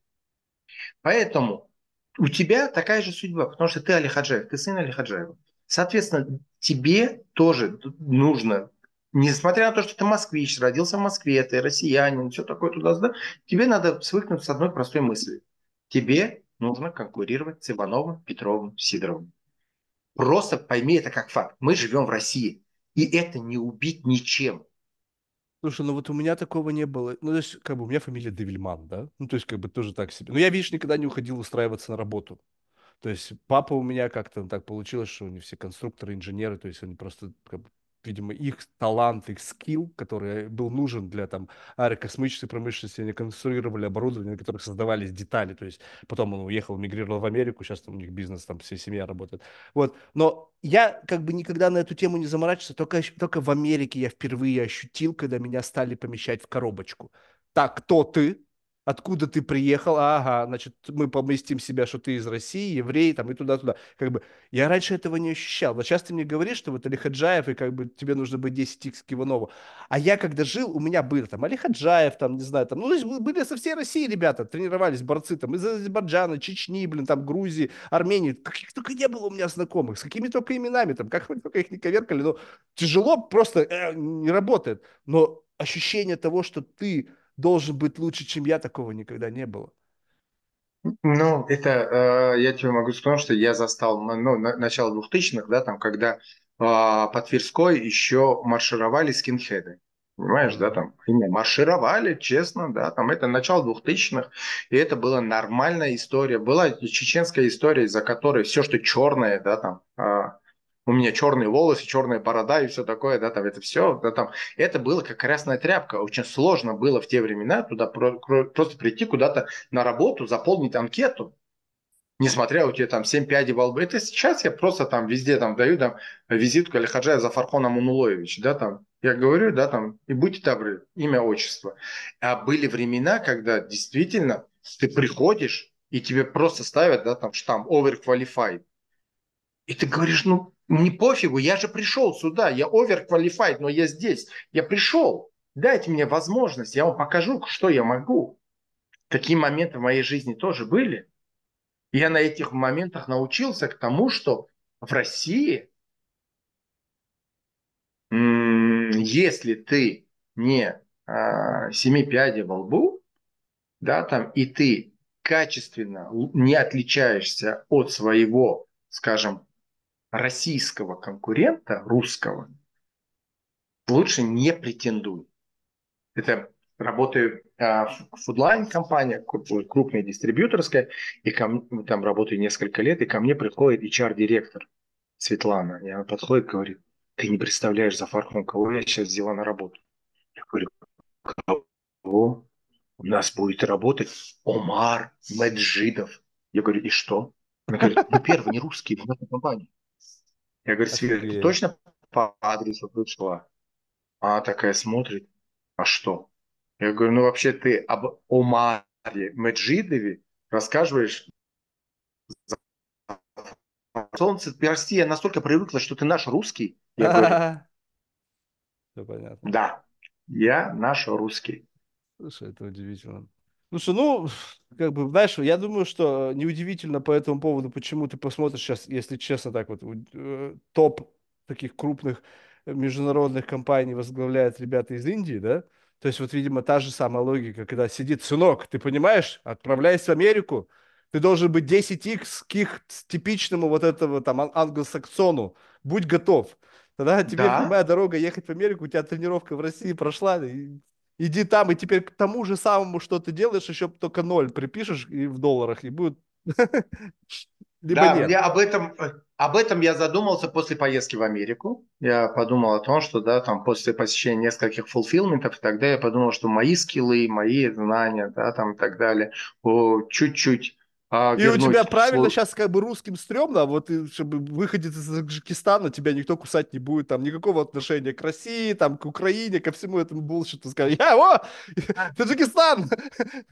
Да, да, да, да. Вот. Не, на самом деле очень было прикольно.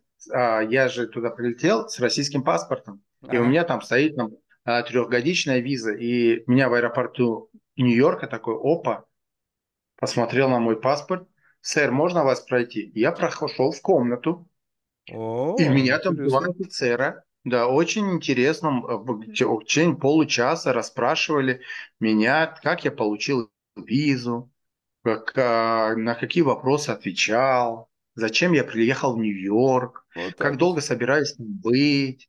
А, если, я говорю, ребят, говорю, у меня все хорошо, говорю, вот мой, говорю, банковский счет, говорю, вот мой обратный билет, говорю, я в принципе приехал, говорю, погостить. Говорю, да, там, я не понимаю, чем я вызвал, говорю, такое это, да, там, что ты думаешь об Украине, что ты думаешь о России, все такое. Я говорю, ребят, Что, я, серьезно, принципе, спрашивали прямо на таможне? Да, да, да, я, в принципе, говорю, аполитичен, говорю, да, там, посмотрите место моего рождения, город Душанбе, Таджикская ССР, написано, говорю, в паспорте, да, Таджикистан, поэтому говорю, говорить о том, что как я отношусь к тому, что, говорю, одна бывшая Советская Республика с другой бывшей Советской Республикой воюет, для меня это очень пити, very pity for me, говорю, да, там, и, и не более. Вот. Окей, Нет, да, там кажется, все. Как бы, но было ощущение, как бы, стремновато, да, что вот, ну, то есть... Что было ощущение, бы... что, возможно, могут не пустить. А... Было ощущение, что могут не пустить.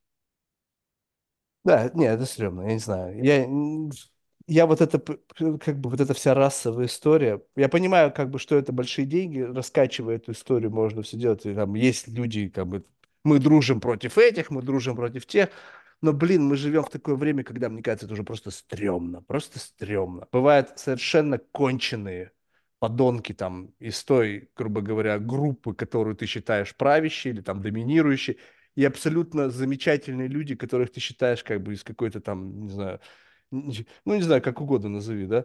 И поэтому я говорю, какая вообще здесь разница? Я говорю, я разных людей встречал. Я встречал хороших отсюда и плохих вот отсюда. Я говорю, какая разница? Где ты родился? Это не мой выбор. Абсолютно. Я, я не могу когда... выбирать, где я родился. Да, одна из моих этих была о том, что, ребят, говорю, какой может быть в наше время история про национализм, про ксенофобию и так далее в тот момент, когда сейчас говорю уровень, говорю, межнациональных браков такой, что, говорю, чисто кровных каких-то найти вероятность ноль. Так и самое это, это все смешное, что если ты сейчас генетический тест сделаешь, ты американца не обнаружишь. Ты кого угодно обнаружишь, но американца, да. чтобы там да. было, там нету еще. То есть еще не, не, да. не сформировался как отдельный генотип когда вот эта вся история началась и начались бомбежки, у меня есть очень-очень близкие друзья, живут в Одессе. Все, что я сделал, я сразу набрал им. Я говорю, ребят, какая-то помощь нужна? Говорю, у вас сейчас вот такой, ну, трендец происходит, говорю, да, там, ну, я вижу новостях, да, там, мне это не все не нравится. И они меня спрашивают, ты что нам, типа, звонишь? Такой-то, такой-то нехороший. Мои же друзья, с которыми я много лет дружил, я говорю, о, о, о, ребят, я звоню вам предложить помощь. Я человек от мира, и, соответственно, я понимаю, что у вас происходит, возможно, говорю, нужна какая-то помощь, я могу быть этом, да, там, не звони нам больше. То есть мои друзья начали, перестали со мной общаться. Я такой, ого. Ну вот это я не понял. сигнал. Это очень плохой сигнал. Когда люди вот так начинают себя вести, понимаешь, как бы самое что удивительно, это же очень показательный пример именно, который произошел. То есть я тоже абсолютно политичный, сейчас мне вообще насрать. Но сам факт того, что я прекрасно понимаю, что каждый день в моей жизни были войны кровопролитие, насилие, смерть, убийство и так далее. И это в нас не искоренить. Что бы ни хотели. Да, хочется, чтобы было лучше, но, ребята, извините, этого не будет. Единственный момент, когда это будет, когда мы будем порабощены А и будем жить каждый в своей колбочке, и то в этом метаверсе вы, блядь, будете воевать в своем метаверсе воевать там с дронами, с троллями, там, не с кем-то. Это, вот это, это несовершенство человеческой натуры.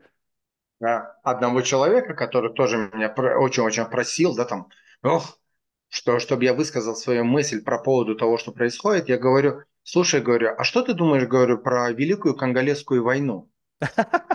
Он такой, про какую? Великую Конголезскую. Он говорит, ой, блин, когда она была? Я говорю, ты что-нибудь знаешь про Великую Конголезскую войну? Он говорит, нет. Я говорю, хочешь расскажу, когда она закончилась? Он говорит, когда? Я говорю, в 2006 году. Чего? Я говорю, да. Представь, в 2006 году закончилась Великая Конголезская война. Это А, говорю. Погибло, говорю, там больше 6 миллионов человек, говорю. Участвовало, говорю, больше 60% Африки, говорю. И нигде ни одной строчки. Ни в одном новостном этом. Почему? Потому что такой, неинтересно, да неинтересно. Там не, бабла не срубишь, там 100 О! миллиардов из бюджета не распилишь. Да, я говорю, поэтому говорю, перед тем, как спрашивать меня, что я думаю про то, что сейчас происходит, расскажи мне про Великую Конголезку, она уже закончилась, выводы сделаны, говорю. Расскажи мне про нее, говорю. Она недавно прошла. И это все то, что ты сейчас думаешь про то, что сейчас происходит, это то, что тебе навязала, говорю, та или другая часть. И правду мы никогда не узнаем. О, узнаем. Нет, конечно. Не, мы не узнаем никогда. Ну, то есть я думаю, что на нашем уровне кто-то знает. Я, я думаю, что кто-то, кто там вот, а, они приблизительно понимают, что происходит. И то тоже там слишком много пытается сейчас дергать это одеяло. Там военно-промышленный комплекс, там, не знаю, все, все там, кто завяжен там в теке, в газы, в нефти, в, в, в общем, во всем. Там, но быть уверенным в том, что где бы ты ни находился, и говорит, я там, я, я знаю, в чем проблема. Я говорю, чего? Я говорю, что ты знаешь? Ну, что ты знаешь? Где ты прочитал? Я читал там какого-то там критика. Я говорю, кто он? Ну, кто он, чтобы знать? Ой, короче, не знаю. Я, я, я принял для себя даже уже давным-давно решение. Оно очень нечеловеколюбимое. Но я сказал, что, ребята, я эгоист. Мне вообще похер, что происходит. Потому что происходит что-то всегда. Абсолютно каждый день что-то происходит. Я не могу любить этих и не любить тех, потому что как бы это ну, лицемерие. Поэтому я говорю, что пока проблемы меня не касаются, у меня нет проблем. Когда касается проблем меня, вот это, когда становится это моей проблемой, тогда я буду думать, что делать. И я знаю, что буду делать. Я буду выживать. И мне насрать, и буду выживать любой ценой, потому что я таракан. Поэтому, ну, Но, это, да, это абсолютно, на, на самом деле, есть такой, ну, скажем так, некий интеллектуальный клуб, в котором мы там с друзьями встречаемся, общаемся. Этот, это он в онлайне, у нас там а, есть каждую неделю мы читаем какую-то книгу, да, там обсуждаем какой-то фильм, да, там это, это чисто интеллектуальный клуб, и у нас там всего за это время, которое он существует, было три офлайн встречи, а все остальное онлайн. Uh-huh. Ну, есть дедлайн, да, там на этой неделе все читаем Тихий Дон, или там в этой неделе все читаем там а, а, Замок Кавки и так далее, а потом, да, там мы это все обсуждаем.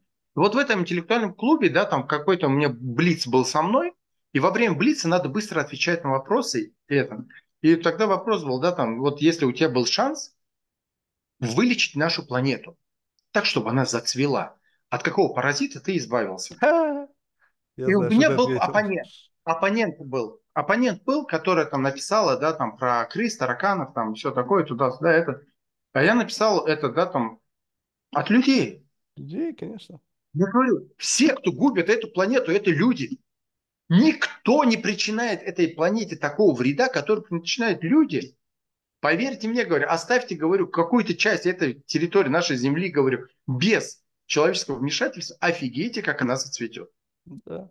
Не, ну и самое главное, что, понимаешь, э, как бы люди сами, то есть как бы э, человек человеку-то враг, понимаешь? То есть не, ладно, природа, с природой это понятно. Природа сильнее, это мы вдруг решили, что мы там знаешь, что-то можем. Сейчас метеорит шмякнет, шмяки, знаешь, 65 миллионов лет опять без людей. Она восстановится, у нее все будет хорошо. Я не, вот за это не переживаю. Но вот когда сейчас за счет того, что как-то люди немножко потеряли связь с реальностью, когда люди верят в то, что им рассказывают, беспрекословно, типа, я знаю, вот что это плохо, я как бы, с чего ты взял, что это плохо? Как бы, как ты можешь быть уверен в том, что, что вот так оно, так, как тебе это подается? И вот вопрос достаточных оснований верить у меня сейчас нету, я даже сам себе до конца не доверяю. А уж что, тому, что кто-то там, не знаю, с какой-то Fox, там, CNN, что-то там мне рассказывает – я говорю, ребята, о чем речь? Это компании с многомиллиардными оборотами. Они настолько ангажированы ко всему, чему только можно быть ангажированным, и вы верите, что вам они говорят то, что как бы правда? Ну, это смешно. Если это происходит, это кому-то выгодно. Это такая логика, не, как бы, ну, она неизменна. И выгодно, очевидно, потому что если не очевидно, как бы, если выгодно, чтобы Кении там или где там в Конго копали, блин, кобальт палками, блин, женщины беременные там и подростки. Значит, это так и есть. Если выгодно, то оно так и будет. Пока только то, что невыгодно, прекращается моментально, потому что в этом нет никакой идти. заинтересованности да. ничей. Я говорю, мы знаем что-то о том, что видели своими глазами. То есть турист там куда-то ездил, видел, смотрел, все такое туда-сюда, говорю. А представьте себе, что есть целые континенты, о которых мы вообще еще ничего не знаем. Что ты знаешь об Австралии, кроме Сиднея, Камберы, да, там еще пару-тройку э, городов, говорю. Пару тегов, кенгуру, там, за крокодилы, да? Да, говорю, что ты знаешь об Австралии? В Австралии 100 миллионов кенгуру, 5 миллионов человек, говорю. Если бы кенгуру сегодня объявили э, им бы войну, говорю, они бы их выиграли. Вот я говорю, просто говорю, чтобы было а понимание. А сколько там аборигенов, которые до сих пор говорят на языках, которые вообще непонятны? Вот, я говорю, что а Австралии, что вы знаете об Австралии, что вы знаете об Африке, что вы знаете, говорю, о тех местах, которые не ступала нога человека. В Таджикистане есть Памирские горы, в которых до сих пор живут люди, которые не знали, что была революция, есть электричество и так далее. С ума сойти, да? Как в, каком, в каком мире мы живем? У каждого свое историческое время. Да, и сейчас говорить о том, что в этой войне кто-то прав или не прав, или это, говорю, ну, глупость. Бывает как бы, это не бинарно. Вот как бы войны бинарными не бывают. Как бы кто прав, кто виноват. Но это смешно. Это, может быть, раньше были, когда там принцип Талиона, там, там, о, там, моего там брата убили, там, я пойду воевать на это. Ну, как бы очень все просто. Сейчас все сложнее. Но вопрос, вопрос даже не в этом. Конечно, плохо, что люди умирают, но э, вопрос сейчас не в этом. Вопрос в том, что на этой почве э, ведутся, как бы, есть бенефициары всего этого. И бенефициары всего этого, они за животики держатся и ха-ха-ха-ха хочут от того, что у них там ну, доходы, там, политические очки зарабатывают, все остальное. Да, как бы им тоже прилетает. Но смысл того, что люди сами, не понимая того, что если они перестанут на это остро реагировать, то этого не будет происходить.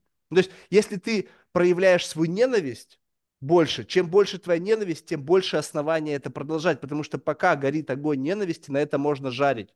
Ну, то есть что-то делать. Если ты становишься иррелевантным, ну, то есть, как бы тебе похер, тебя уже, ну, то есть, тебя невозможно побудить чего-то сделать, потому что тебе без разницы как бы, ребята, ну мне похер, вообще мне не интересна эта тема вообще абсолютно. Сейчас вот взяли, был весь Вашингтон пост завален, там Украина, там Путин, я просто охреневал, открывал мне новостная ссылка, Вашингтон пост, и мне постоянно первый заголовок Путин, Путин, Путин, Украина. Я говорю, охренеть, что Вашингтон пост, блин, переехал, газета «Правда», переименуйтесь. Как только началось в Израиле, сейчас все Израиль у меня, вся, вся лента Израиль. Что там происходит? Газа, там, Палестина, там. А, а Украины нету. В повестку Все, забыли. Ну, да. я поэтому говорю, так задумайся, получается так, что это просто выгодно. И поэтому злиться на людей, которых вы раньше называли там друзьями, приятелями. Я вообще, если честно, я только сейчас, как бы, я, я только сейчас, когда вот эта тема началась, стал задумываться, что среди моих знакомых были украинцы. Потому что почему? Потому что они, как только это произошло, они вспомнили свои корни. у меня там дед был там из Киева, там еще. Я говорю, и что? Я говорю, ты что, теперь ты причастен, тебя жалеть я должен? Или что, что, какое отношение ты вообще к этому имеешь-то, блин? Но все в силу того, что вот это стало стрёмно быть русским по какой-либо причине, знаешь, Я как бы давно уже гражданин Америки. Но я вот честно скажу, я как если попаду в какую-то тусовку, где вот увижу, где вот эти, вот, знаешь, какие-то шовинисты там, или вот это какая-то, даже русский плохо, я обязательно скажу, что я русский. Ну, как бы стопудово, потому что я как бы хочу, знаешь, вот это прочувствовать на себе вот этот вот как бы, вот этот вот негатив, блин, что как бы пытайтесь меня вменить мне чувство вины за что? Ну, За за что? что? За что? Вот именно, вот это самое главное. Вот это мои друзья, которым реально, а, я, я просто очень хороший друг. Я по жизни хороший друг. М. Да, там, и это, скажем, из, из скажем, хард скиллов, да, там, то есть я всегда друзей поддержу, подтяну, помогу, много очень друзей сюда привез, да, там гражданство им делал, работой помогал. То есть это только потому, что я, у меня очень большая вот эта привязанность к тому, что, да, там, причастность к Людям, тому, к людям. да, людям. И когда вдруг у меня друзья, да, там, я слышу, что пошла там точная бомбардировка, там по всей это, я звоню, говорю, чем помочь? Помощь? Какая нужна? Да иди ты нахуй. Я говорю, а, окей, я пошел. Все нормально, ребят. Дичь. Извини. Дичь. Это просто странно. То есть, понимаешь, это вот, Мгм. э, вот э, как бы я, я- рассматриваю э, как бы проблему, вот неважно, вот упал метеорит, либо началась точная бомбардировка. Помощь, как бы, это ведь не вопрос, как бы, почему произошло это, а потому что помощь, она либо нужна, либо нет, да. Но если ты, как бы, знаешь, ты тонешь, но я не, то не возьму твою руку, потому что твоя рука там какого-то другого цвета кожи, это ж бред. Ну, как бы вот, вот это вот, и сам факт того, что эту идею продают, идею национализма какого-то там, знаешь, вот этих всех вот там, не знаю, э, Потому что ну, ее каких-то... покупают, Марк. Нет, так вот этом-то вся фишка, что как ты покупаешь эту идею. То есть до сих- вот в этот конкретный момент времени, когда действительно уже непонятно что, ты посмотри на Цукерберга, у него жена азиатка. Ну, то есть, как бы, какого хера, он еврей, жена, ну, то есть, как бы, вот он, вот вам, как бы, вот оно, как бы, проявление либеральности. Уже мы вообще, как бы, непонятно, что происходит, уже чистокровных действительно нету нигде. Ну, по- мы, нет, мы теперь, вот, что, какой у тебя в паспорте, что, какой у тебя паспорт, какой страны. Ну, может быть, мне сейчас легко говорить, потому что у меня американский паспорт, но от этого ничего не меняется. Я говорю по-русски, и, и я убежден, Ничего что... не меняется вообще. Ни от паспорта, ни от цвета кожи, ни от языка общения. Ничего не меняется, если ты человек. Но если да, там, в тебе заложили вот это зерно какого-то говна, оно будет прорастать до тех пор, пока ты сам не созреешь до того уровня, когда ты это зерном захочешь сам попрощаться. Ты должен сам созреть, чтобы это, знаешь, как это есть, сколько нужно психологов для того, чтобы поменять лампочку. Понятия не имею, наверное, много. Один психолог, если лампочка готова меняться. Ну да. Слушай, ну, спасибо тебе, что ты провел сегодня со мной это время. Было интересно реально поговорить.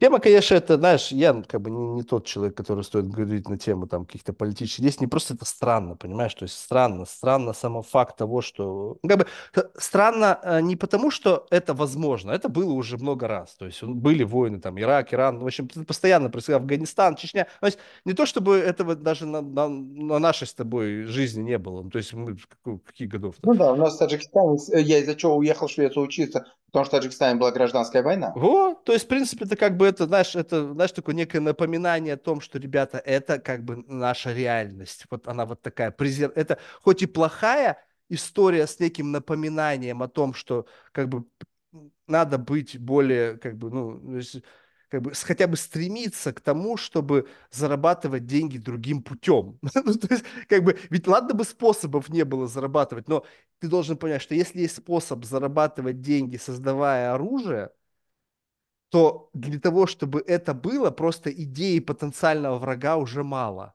Иногда нужно эту идею демонстрировать, когда раз и там обнаружили, что там в Иране есть оружие массового поражения. Была или не было? Казалось, нет, да? Но, ну неважно, но главное замутить маленькую войну, чтобы обосновать всю вот эту историю. И пока это есть, это будет, поэтому, блин, ну как надо к этому спокойнее относиться. Конечно, плохо, тяжело об этом говорить, когда твои семьи страдают, когда твои близкие умирают. Блин, ну не повезло. Вот так вот. Это херово, но это факт. И пытаться как бы сделать только хуже Но всем, жизнь, в только... принципе, жизнь, в принципе, несправедлива, если ты ничего Да, не вот меняешь. вот, своей вот жизни. это действительно, то есть если не нравится, уезжай. Сейчас до хрена мест на карте, куда можно уехать, блин, и где там будет все, все, ну, как бы не хуже, чем там, где у тебя было. Если уж так боишься, так переживаешь. Ну, сейчас кто-то скажет, блин, Марк, иногда бывает нельзя уехать. Я не знаю, я уехал. Я сам себе заработал и сам себе уехал. Как бы, и, в общем-то, как-то выжил.